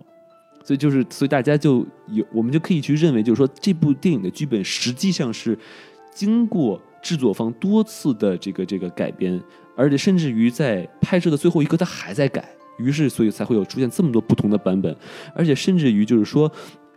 我们都知道，这个《Mank》里面有这么一个人很讨人厌的一个角色，叫叫 John，是吧？John John Hosman，就是他一直在那儿催稿。但实际上，这个人是是一个多才多艺的一个制作人，他是 Olsen 现实中的好朋友。然后他其实是也是在改编上出了很多的力的，但是他就完全不要任何的功劳啊。然后呢，所以而且他其实，在采一个采访里头啊，这个 Housman 他说过一句话，其实是很呃。很中意的一个话哈，他的原话是这么说的，就是说这个凯恩的这个剧本啊，原本应该是有来来源于这个曼克的，但是呢，奥森这个人呢，把凯恩这剧本变成了一部电影，就可见就是说，其实呃，我们能去相信，就是说曼克的这个功劳是在于他把他的个人经历变成了这部讲述了一个故事，而奥森才把它变成了如此精彩的一部电影。但是，那那我们能这么理解吗？就是感觉像是说，呃，Mank 其实写了一个小说的原型，然后就比方说我们要拍嗯，《小时代》，然后我们就买了他的小说，但是这个时候编剧其实要是根据他的小说来把这个把小说变成一个剧本，然后再进行拍摄的。那这个时候你编剧的署名肯定不会署那小说的作者的名字，肯定会署编剧的名字。是这个意思吗？就感觉是像奥斯卡的一个奖项叫改编奖，是吧？最佳改编剧本奖。嗯，如果按照这个意义上来说的话，那曼克其实不应该被署名，因为他就相当于说他是一个嗯原小说的作者。那你把你的小说卖给了一个剧作，那你为什么会要一个剧作的署名呢？对，我觉得，但是从这个故事给我们呈现的角度来看呢，更像是两个人在一前一后的。去把这部这个故事变成了一部精彩的一个一个一个电影，所以我觉得很难去割裂。一个人提供的是一个小呃一个一个小说，另外一个人把它变成了一个剧本，我觉得更更好理解。而且就说在我的看到一些文献里头，就是他说其实是你看曼克里头，呃这个这个嗯呃曼克他其实一直在一个人在那写剧本，但是实际上呃这个这个奥森是经常会去看曼克，然后他们经常会去交流一些观点的。所以说，在这个里头，他其实完全根本就没有去写这些东西，而实际上，我觉得我相信，就是曼克和这个奥森两个都是天才，但他们是共同的努力的结晶，才会出现了出现了这个就是传世的佳作，而不是说完全是同一个人的功劳。我我是这么去想的。对，其实我觉得王老师这个观点就特别的中立，就因为其实很明显，这个这个电影它故事也好，或者说它最后改变成剧本也好，它肯定不是由。奥森·威尔逊或者说曼克这两个人，任何一个人完全独立完成的，这个我觉得是可以可以盖棺定论的，就是一定两个人都是对这个剧本也好，或者说对这个剧本最后成为一部电影也好，都是有所贡献的。所以就是这个电影这这个案子之所以会成为一个这么多人讨论的公案，首先当然脱离不开公民凯恩这个历史地位，另外就是也跟奥森·威尔逊这个天才的。呃，描述是有关系，因为大家都觉得他是一个全才，什么都可以做。然后当你被描被当你被刻画成这么一个天才的时候，你的一些所作所为，或者是你的作品，就很容易受到更多人的就是在放大镜下的去审视。所以我觉得可能，呃，这个从客观的角度来上来说，我特别认同王老师的说法，就是我觉得双方肯定都对这个剧本是有贡献的。但是这个案子之之所以会成为一个历史公案。它一定是有它的历史原因，而我们现在也只能作为一个旁观者，去以自己的方式去理解或者说去解读这个事情。对。而且我觉得回再回答一下刚才金金老师的那个问题哈，我觉得这个曼克肯定是把这个故事当成一个剧本来写的，就像电影里所所这个阐述一样，他都是一开头说啊一个一个什么环境，一个什么什么时间，谁谁谁在一个什么什么地方，他肯定也是按照剧本去写的，所以说他不肯定不可能说曼克去写了一本小说，然后被奥森改成了一个剧本，对吧？所以这肯定还是两个人都是共同的编剧。然后呢，这个这是我们的外外延想聊的第一点哈。然后呢，另外一个我们想聊的呢，就是说，哎，这个曼克他其实主要聊的就是剧本的创作，但是这个剧本最后诞生了一部伟大的电影，就是《公民凯恩》。哎，我就想跟那两位老师聊一聊，就说《公民凯恩》就是这部电影它为什么这么厉害，能就是被人们就是说当成一部佳作这么久，还仍仍然是经典中的经典呢？嗯，我可以先简单的开个头吧，抛砖引玉一下。哦，您谦虚了。就是，嗯，我觉得就是，其实现在对公民卡的解读已经有非常非常的多了。啊，我们就稍微简单的讲一下吧。好，就是我们看这个电影，其实要把它放到当时的那个年代去看。嗯，因为如果我们现在去看它，我们就觉得啊，这种非线性的叙叙述啊，然后这种深交的镜头啊，都不新鲜嘛。嗯。但是其实你把它放在就是四十年代、五十年代去看的话，它其实是开创先河的一种一种手法。然后再包括像那个，嗯，奥奥森威尔逊，他是一个做舞台剧出身的，然后他就是用了很多这种深焦的镜头，就是比方说，嗯，当他们在看那个小的呃小 K 的时候的那个那个银行家，他们去他们家里，然后这个时候他们的前景就是那个银行家和他的妈妈在聊事情，然后他那个中景大概是他的父亲，然后他的那个远景就是小的 King 呢他在外面玩。那么一般的拍摄方式可能是说我们会有一个 focus，然后其他地方就全部都虚掉，然后我们的目目光的聚焦就会在那个 focus 的地方。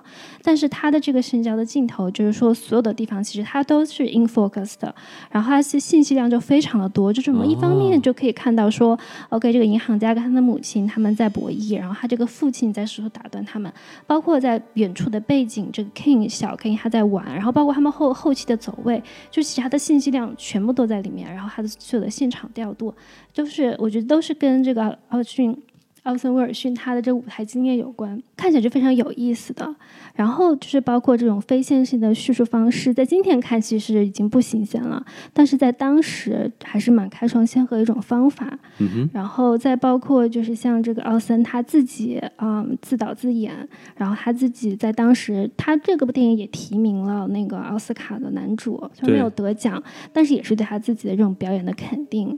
然后嗯，另外可能也是。对于这个剧本，它这个剧本就首先非常优秀了，我们已经说了，就说了一晚上了。然后就是，嗯，是这个剧本，嗯，另外一个我觉得想要提的一点就是说，它也是一个非脸谱化的方式。哦，我想要就是印象非常深的就是，嗯，我们就记得当时那个 King 他他人生的转折点就是，他以为他马上就要当上这个州。嗯，应该是州市市嗯州长还是什么市长的时候，然后这个时候他的对手就发现了他跟这个 singer 他们有这个婚外情，然后他的这个政治对手就非常优雅的，然后在他的这个情妇的家里面就说他也没有提前的曝光他搞臭他，他就是说我现在就给你一个选择，你就你就默默的退出。然后就可以了。然后，但是，嗯，他就是不嘛，他就是觉得说，OK，我就需要我的选民对我的爱呀，这样子。他就就相当于说，King 他这个时候又变成一个非常激动，然后就是就是非常丑陋的一个人。反而他的对手那个本来应该是一个反派的人物，他却是非常淡定，然后一个非常优雅的一个人。他就说，OK，那你如果不选择这个优雅的退场方式，那我们就是。用丑陋的来吧，老江湖了。对，我就觉得就是也是非常，嗯，就是也非常优秀嘛，他这个剧本的创作是。对，然后这是我觉得他非常嗯厉害的几点，看看各位老师还有没有什么补充的？哎，西多老师有什么要补充的吗？没有没有，我觉得其实其实呃，杰尼老师真的已经说的特别的完整了。就我我认特别认同杰尼老师的一点就是。其实我们这种影史的经典，我们还是不能脱离掉当时的一个历史背景来看。就不像刚才金迪老师说的，不管是深焦镜头也好，还有就是像这个电影里面说的肉桂卷式的这种叙事方式也好，其实在当时的这个环境里面也不是首创的。但是可能这部电影它在那个环境下，它呃以一种非常有机的方式，把所有的这种优点都结合了起来，而且。杰尼老师刚才一直在强调，就算我们在今天这个眼光去看《公民凯恩》这部电影，我们依然会觉得它是一部很精彩的电影，很耐看的电影，而且我们对这个主角也会有感情的投射。我觉得这就是已经已经是这部电影非常了不起的一个地方，毕竟已经过去了七十年。然后，而且从另一个角度来说，就是影史的经典嘛，它被奉为经典，肯定有很多主观客观的原因。那客观上来说，它是一部好电影；那主观上来说，呃。其实当时不管是社会的论辩也好，包括我还有看到一些文章，像我们特别熟悉的哲学家萨特都讨论过这个公民凯恩的这个电影。当然，他是站在一个反面的立场，他作为一个欧洲的哲学家，他觉得这一部美国好莱坞的电影并没有什么了不起的。但是就可可见说，这部电影它在整个电影史发展的过程中，它是经历了很多这种讨论，或者说大家的对它的一种关注。那到现在，可能到了现在的舆论舆论环境，就是一步一步的去加强吧。比如说电影学院一定会说你一定要去看，然后我们每个人都在说它很经典，然后对后世的人来说，可能就这个想法就会越来越固化，那它的这个影史地位就会越来越被巩固。当然，我我们作为这种就是普通的小影迷，我们也就嗯，就大神们这么说，我们就看一看，学习一下就好了。好，感谢两位老师的这个精彩点评啊。那我们聊完这个公民凯恩呢？哎，那然后我们就要聊一聊这个我们这部《曼克》的导演了啊，大卫·芬奇啊，呃，因为毕竟这个也是一个著名导演嘛，对吧？然后也是是好像是投诚到这个 Netflix 有那么一段时间的一个导演，然后呢很长时间了。哎，然后就想请两位老师给大家聊一聊啊，就是大卫·芬奇啊，大导演啊，他的这个人的这个风格呢，在这部电影里有有没有体现出来，或者如果是有的话，他是怎么体现到的，并且呢，就是为什么大卫·芬奇会有这么多的粉丝在喜欢他啊？哪位老师先来说一说呢？我最喜欢的电影就是啊，消失的爱人》。然后，首先是因为我是个女生嘛，然后《消失爱人》它，我不能说它女权吧，但它至少是一个女生看起来的大爽片。然后再加上就是大卫芬奇，我感觉他的风格可能比较多的就是悬疑感、紧迫感啊，然后人物对这个环境做出的反应都是有一种就是当下的本能反应这样子，啊，就是感觉非常的血脉喷张的那种感觉。哦。然后在这一部有没有体现？我觉得是没有的，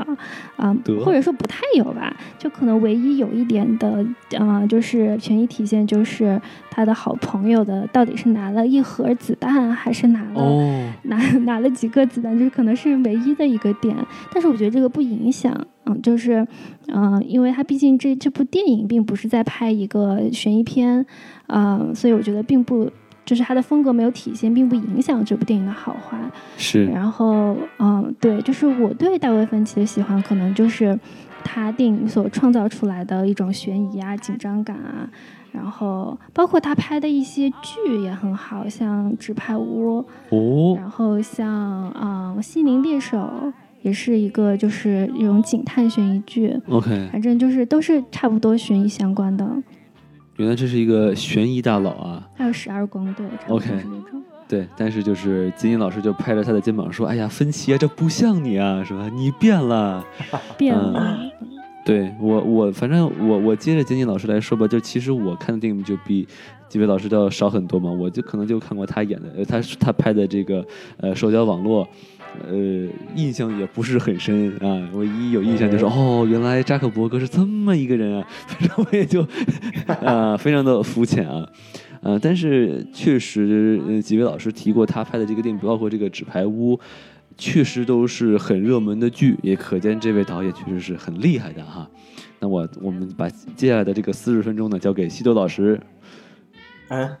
四十分钟这么长，没有我简我简单说一下吧，就是因为刚才其实，在前面的时候也提过了，就是因为我自己是挺喜欢大卫芬奇的，我基本上他电影我想想应该都看过。然后就是王老师如果没看过的话，我觉得他有几部电影都值得去看一下，比如说他最早成名作像《七宗罪》，然后包括之后的《搏击俱乐部》，像我说的《社交网络》是我就是最喜欢的电影之一，包括《十二宫》，刚才。杰尼老师也提到了，然后包括他和道道格拉斯也合作过，像《心理游戏》。其实我觉得他的电影都各有各的精彩。对我来说，首先最重要的当然就是悬疑性，他是一个悬疑大导。那包括其实我们在美剧里面，《纸牌屋》也好，还有《心灵猎人》也好，就王老师也说了，他投诚网飞已经很久了，因为《纸牌屋》其实是他带进网飞的一个项目。这些美剧我们也可以看得出来，他其实是一个能把写实性和悬疑性很好的结合起来的一个人。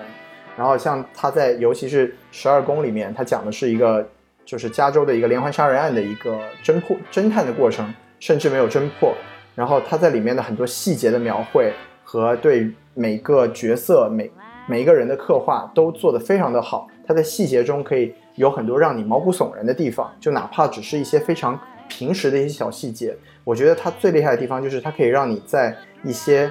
呃，看似并没有什么呃，就是夸张的东西上，让你感感觉到那种毛骨悚然的东西。然后包括他之前的像搏击俱乐部这种，他也经常把这种很调皮的，就比如说他当时拍的这个搏击俱乐部里面的皮特是一个电影放映员，就会把一些黄色的电影片段剪进正片里面。然后就是他会做一些这种很调皮的一些小小的东西，这是他的电影经常会给人带来。一个小惊喜的地方。那这部电影我们刚才也讲过了，像他把这个胶片的质感做做旧，然后包括做单声道，然后包括这部电影的配音配乐，其实我也很喜欢。然后还有就是那个胶那个换胶片的那个烫的那个洞，这些都是他很很有呃分歧特点的一些小地方。但是杰尼老师说的也特别对，就是这部电影其实是非常不不分歧的一部电影，因为之前分歧的作品可能更喜欢拍的是一些变态，就比如说杰对杰尼老师最喜欢的《消失的爱人》里面是一个女变态，哦，然后我喜欢，然后王老对，然后王老师看的这个这个社交网络是一个扎克伯格也被他拍成了一个心反社会分子嘛，心理变态。所以当时扎克伯格其实是有反对过这部电影的，说这个电影跟我本人没有任何的关系。然后对，然后像包括十二宫拍的是一个变态连环杀手，然后搏击俱乐部凯文史派西里面演的也是一个变态，就是他搏击俱乐部没有凯凯文史派西吧？啊不不，说的《七宗罪》里面凯文史派西也是一个变态，搏击俱乐部的两个就是男主角本来也是个变态嘛，是个心理分裂的变态嘛，就是反正你可以在他之前的电影里面经常是看到这种就是人格非常古怪的，甚至就是非常超出正常人理解的一些一些就是人格的描写。所以《曼克》这部电影其实相对来说真的还非常的平和，因为曼克虽然有一些陋习，但整体来说还是一个比较内心比较坚定的一个角色。这其实确实这部电影是不太分歧的一部电影，但像我刚才说的，我们还是可以在里面看到一些分歧的一些色彩。然后就是说回来，就我我自己非要说的话，我最喜欢分歧的就是社交网络。然后其他王老师没有看过的电影，我都推荐王老师去看一下，因为都非常的精彩。就比如说《消失的爱人》，真的也是一部描描写这个现代女美国变态非常鞭辟入里的一部电影，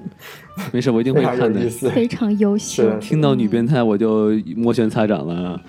是的，是的，就是希望王老师生命里面不要遇到那样的女变态。嗨男生看了会非常毛骨悚然，但女生看了会觉得非常爽。嗨，反正我其实是看过《搏击俱乐部》的，刚才我不知道这也是大卫芬奇拍的，感觉确实哎这个曼克跟他不一样啊，感觉这个曼克的不一样曼克的结局发现啊，他其实根本就没有一个弟弟叫宙啊，都是他想象出来的，那就是芬奇哎来出来他想象出来一个奥森威尔逊，是对对对对，啊、其实根本就没有这些人，根本就没有漂亮的丽塔小姐姐，是吧？太可怕了。嗯，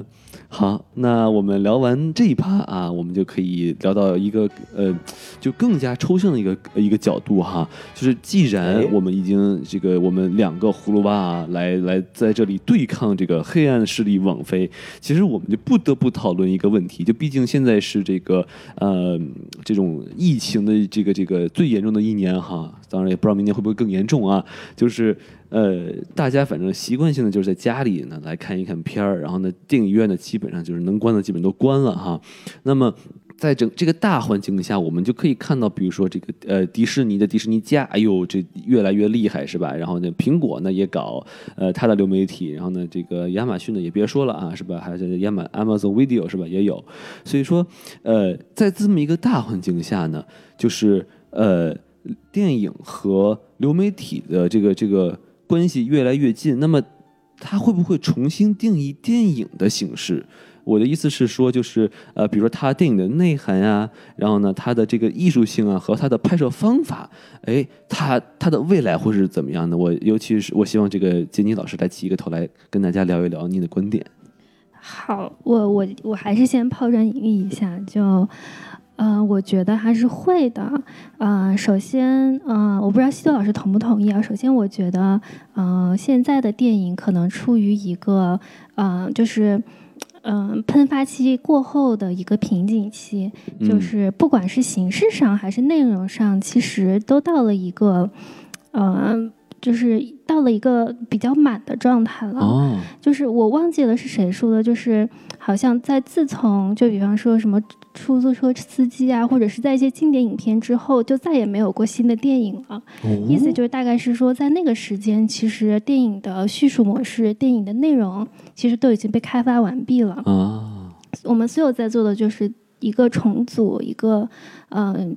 对，就是一个重组，然后重新开发的一个过程。照葫芦画瓢，啊、对，然后我觉得肯定是会的。然后就是之所以就是至于会怎么影响，其实就是我也就不是很清楚，只是会说，嗯，就比方说这一次的 Mank 他做了一个单声道嘛。就是除了一个原因是说，他们想要就是更怀旧的去模仿以前的老电影的电影院，他们就只有单声道，嗯也是说，嗯，其实如果你在家庭影院的话，你就不需要什么环啊、就是像那个像在电影院那么好的那种声声道了。对对然后，包括如果你在流媒体制作的话，你从拍摄到制作再到导出，嗯，所有的格式其实都跟你要在线上放的话，就是在影院放就完全不一样了。哎，这些就是已经从头，就是从拍摄开始就已经完全影响到这个电影的制作了，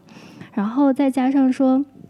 像现在所有的啊、呃就这些电影制作大厂，就像呃 Warner 呃 Warner Brothers，他们现在不是有 HBO Max 嘛？对，然后他们宣布了，说明年所有的电影都在 HBO Max 上，然后包括迪士尼现在有 Disney Plus，然后他们放了一系列的榜单，就是说可能明年有更多，可能有一百多部像漫威啊这些的 IP，他们有剧有电影要上，这种大制作哈，一些大制作的 IP 全部都要上，就是感觉说，呃，是就是电影会越来越往流媒体上面靠，然后，嗯、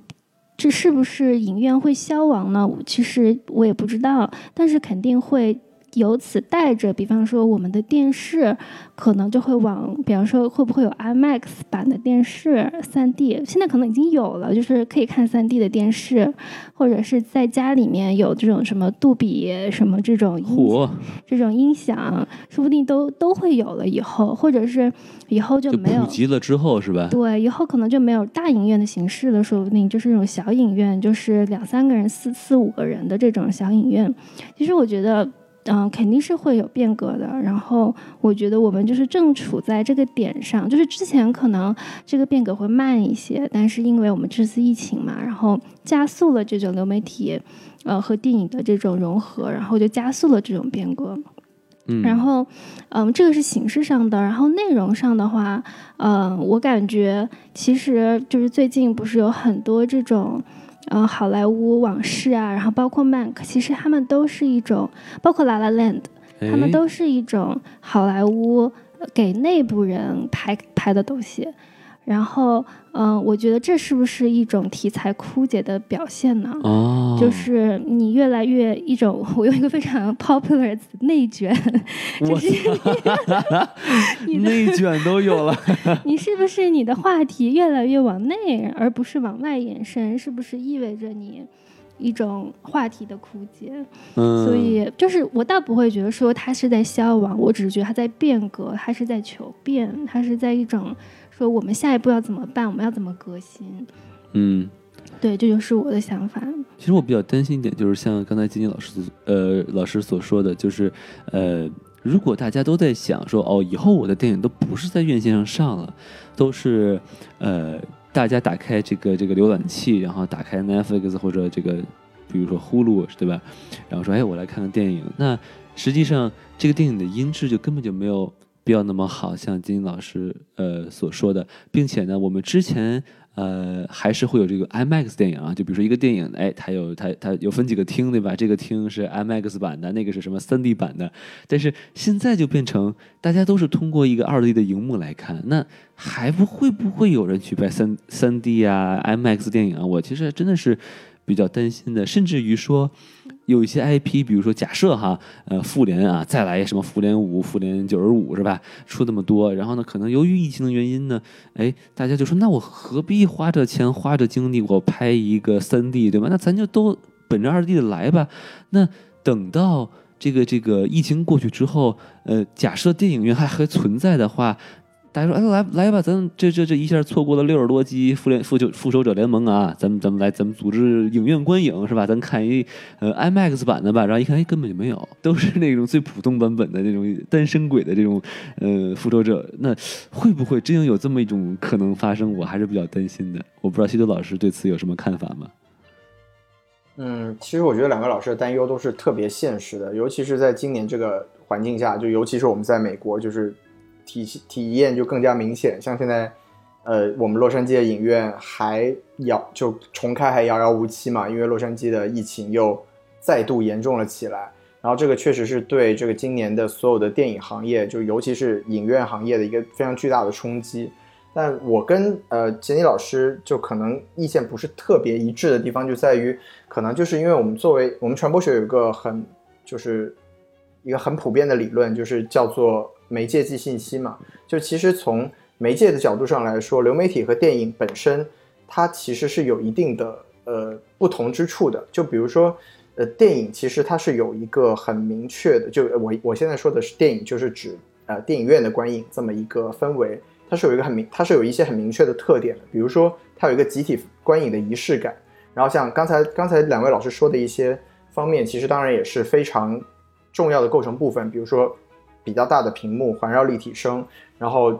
这个呃一个幽闭的环境，然后像我刚才说的一个集体观影的仪式感，包括一个很重要的一点是，你不可能暂停，你不会有弹幕，你不可能在什么地方停下来查一下资料，然后再接下来往去接下去播下去。这其实是观就是电影院观影和你自己在流媒体上观影一个非常大的一个区别。其实就是我当时看这部呃《曼克》的时候，我就感觉，其实《曼克》这部电影，它在我自己看来，它其实是反流媒体的。因为流媒体和电影，在我看来，一个非常大的一个区别就是，流媒体是一个就有就比我们这种在家观影的环境，是一个非常私人的一个消磨时间的娱乐的一个一个时间段。那电影院观影其实是要有一定的，就是它是它其实呃。你是要有一定的门槛，就是你必须有这么一个时间段，你是全身心的放在这一件事情上。而《曼克》这部电影，它其实像我们刚才讨论了这么多，它的信息非常的爆棚，然后它的内容其实它有很多东西是不适不适合你用一种休闲的心态去看的。那当然，这个我们之前也讨论过很多次，就是商业电影也好，或者说艺术电影也好，它到底区别或者说它的界限在哪里？那其实，在现在流媒体崛起的这个时代，可能这些界限就会慢慢的在流媒体这个媒介上去逐渐的淡化。而我自己，我自己首先我是觉得电影院观影这种形式永远是不可能被取代的，因为在小荧幕和在大荧幕上看这种电影，它的整个体验其实是这种体验上的差距是永远不可能被完全消解的。但是现在。最令我担心的就是说，在流媒体大行其道的这个现实下，像刚才两位老师说的，因为资本永远都是逐利的。那如果，尤其是疫情还这么肆虐的一个情况下，如果在影院方的这种吸引人进去的这个可能性越来越小的情况下，我们能接受到的形式和内容，我是担心会日渐的，就是局限化，或者我们以后想看到的各种。多方面的东西我们都看不见了，所以其实这部电影里，在他在电影的内部也讨论过电影到底是什么东西。他最直观的讨论就是说，如果电影作为一个正宣的一个虚假的一个呃内容构造的话，我们还能不能去接受它？那这部电影它给出来的结论就是，作为主角他是不接受，他是唾弃的。那我自己其实我是我自己是一个蛮理想主义的人，我觉得。我理想的未来是流媒体当然会继续发展，但是影院能提供给我们的东西，它不应该消亡。在我也希望它不会消亡。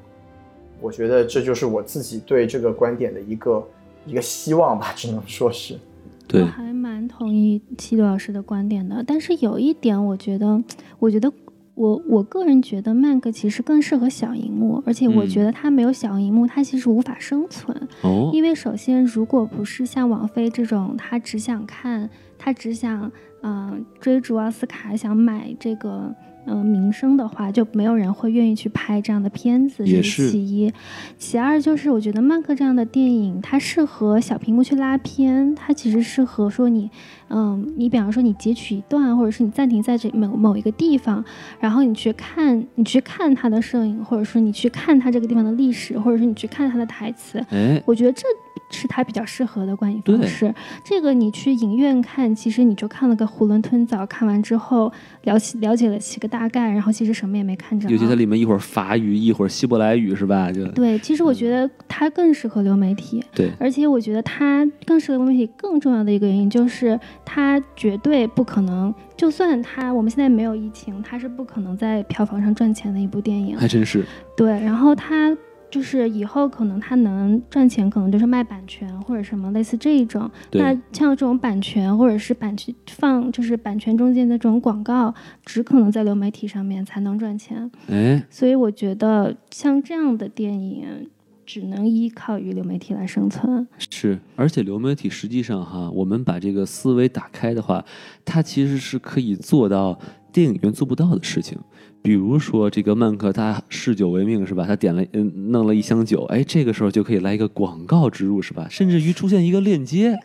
说，哎，你点这链接，你就能喝到喝曼克的同款这个这个威士忌是吧？那那你这个不可，你肯定不可能在这个电影院做到这件事情，对吧？然后呢，当然了，就是这这种这个呃穿插广告可能是不可能的了哈。呃，但是我觉得这种，我觉得如果真的如果有一部电影真的这么干啊，比如说，哎，这个这个女主就是这一包，看特好看，然后就。通过某种途径说有这么一链接，你一点就能买到同款的包包。虽然这听上去很像是这个淘宝干的事情啊，但是我觉得如果这东西这个东西真的是能给这个 制片方啊呃带来财路的话，我觉得这绝对不可能是唯一的一次尝试。但当然现在还没有出现吧，我相信。但是我觉得将来很有可能会出现这么一种，这种呃赚钱的形式，因为毕竟就是说拍电影真的是一个很耗钱的这么一件事情。如果你不能，如果说现在都上了流媒体是吧？然后呢，大家都是靠这个这个大家去呃买这个会员啊，然后来去呃这个这个赚钱的话，我真的觉得是不够的。所以如果说真的能通过我说的这种类似的形式去，是吧？给这个制片方赚点钱，我觉得那为为什么谁跟钱过不去呢？对不对？但是如果真的是那么做的话，那可能真的会降低这个电影的艺术性了，对吧？因为你不可能说达芬奇画画了一幅这个蒙娜丽莎的这个微笑，是吧？然后这个旁边有一链接，那可以买到蒙娜丽莎同款的这个黑大袍，是吧？那这个就不可能了啊！感觉王老师最近应该看了不少李佳琦和薇娅的剧，感觉是 没有，也许是罗永浩的这个励志故事呢，是不是一下还了这么多亿呢？对吧？嗯，我觉得我还有一点比较统一系的老师，就是说，就是影院还是提供了一些无可替代的一些，嗯，一些 experience 吧。对。然后我觉得，但是会不会以后就更可能是说，比方说，如果你想要体验奇观，就比方说，嗯，《阿凡达》或者是《哈利波特》这种奇观，或者是你想要体验其他的。暂时我也想不起来什么，就是可能以后只会有这些大制作才会在电影院上了，嗯，其他的像漫客或者是其他的中小制作，可能就会在流媒体上了，或者就是通过 VR 技术的普及，还有可能是吧？但是有点遥远，我觉得这个，嗯。王老师又聊到了另外一个艺术形式，我觉得我们这次就不要展开聊了。对对对，毕竟现在 VR 技术用在更多的是另外一种影片啊，我们就不多说了啊，懂的都懂啊。懂了，懂了，懂了。对对对，一不小心就懂了。好啊，那我们这部这个漫客就聊到这就差不多了。非常好，嗯，非常感谢这个这个杰尼老师的这个精彩点评啊。然后呢，这个也希希望这个观众听到这里啊，也感谢你的收听啊。如果这个非常喜欢我们的节目的话呢，那不妨加一下我们的这个微信公众号啊，S M F M 二零一六，S M F M 二零一六。对，加了我们这个微信公众号啊，扫为这个二维码，加一下我们的这个什么电台机器人啊，就可以把您拉入到我们的粉丝群。现在已经开到第三个群了啊，然后呢，在这里面可以和我我们这个几位呃更多的去交流呃这个电影，并且这个群里不仅仅是有我们，还有很多与你们志同道合的电影的高质量的呃爱好者啊，与你们，就是交流更多的经验。好，那我们这期节目就到这里了啊，感谢这个金老师和西多老师。谢谢金金老师，来跟大家说个拜拜。嗯，大家再见，拜拜，拜拜。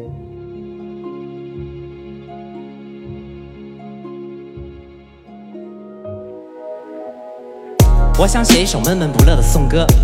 甚至不需要唤醒我的左邻右舍。最后三天，还是没有人与我坠入爱河。我是我平淡无奇生活最后的目击者。我想写一首闷闷不乐的颂歌，甚至不需要唤醒我的左邻右舍。最后三天。还是没有人与我坠入爱河，我是我平淡无奇生活最后的目击者。想要停止时间，亲吻必须用力，但是我不想传递自己体温的荣誉，活着远比选择死亡更加需要勇气。我始终无法摆脱对亲密关系的恐惧，情感丰富的人操纵世界的手法娴熟，平静的人老是被利用成为马前卒。我不想再把前途浪费在别人身上，只有和自己相处的时候，性格才最奔放。我花费了太多时间追求不被嘲笑的爱，大多数的回报都是有关钞票的赖。生命的最后三天，我想把余年都。变卖，成为你们口中那种彻头彻尾的变坏。格式化的躯体变成一座飘荡的空城，我是空白的底片在暗示与自己重逢。我想象中人生的最后一程，是太阳在东边降落，孤独长满山坡。我想写一首破涕为笑的悲歌，让最讨厌的人吞下我失利的苦果。最后三天还是没有打破人间的规则，我是我平淡无奇生活最后的目击者。我想写一首破涕为笑的悲歌，让最讨厌的人吞下我失利的苦果。最后三天还是没有打破人间的规则，我是我平淡无奇生活最后的目击者。每天都是余生的第一天，最后三天没有任何一天能幸免。我像往常一样以为能度日如年，可它像存不下的钱，轻易流逝在指尖。三魂便朝上我凝视川流不息的晨昏，犀利寒风击穿楼宇刺冲，惨淡的纹身，欲火焚身。当夕阳映出我身无分文，日子变得越来越清晰后，大脑逐渐昏沉。我猜测我的年龄正好停在六十五，四十多年的工龄从没当过救世主，没有尝过甜头的人突然吃糖就是世界快得太过火，我却还活在旧时度。为什么要这么匆忙？身边的人变得疯狂。我想要在末日的公路，置身于陌生的车辆，彼此间一无所知，只知道目视前方，用七十二小时丈量结束生命的流亡。我不想唱生命最后时刻的歌，这是不值得被表演的得过且过。最后三天，依然没被美丽的鸡汤蛊惑。我是我平淡无奇生活最后的目击者。我不想唱生命最后时刻的歌，这是不值得被表演的得过且过。最后三天，依然没被美丽的鸡汤蛊惑。我是我平淡无奇生活最后的目击者。我是我最后的目击者。我是我最后的目击者。我是我最后的。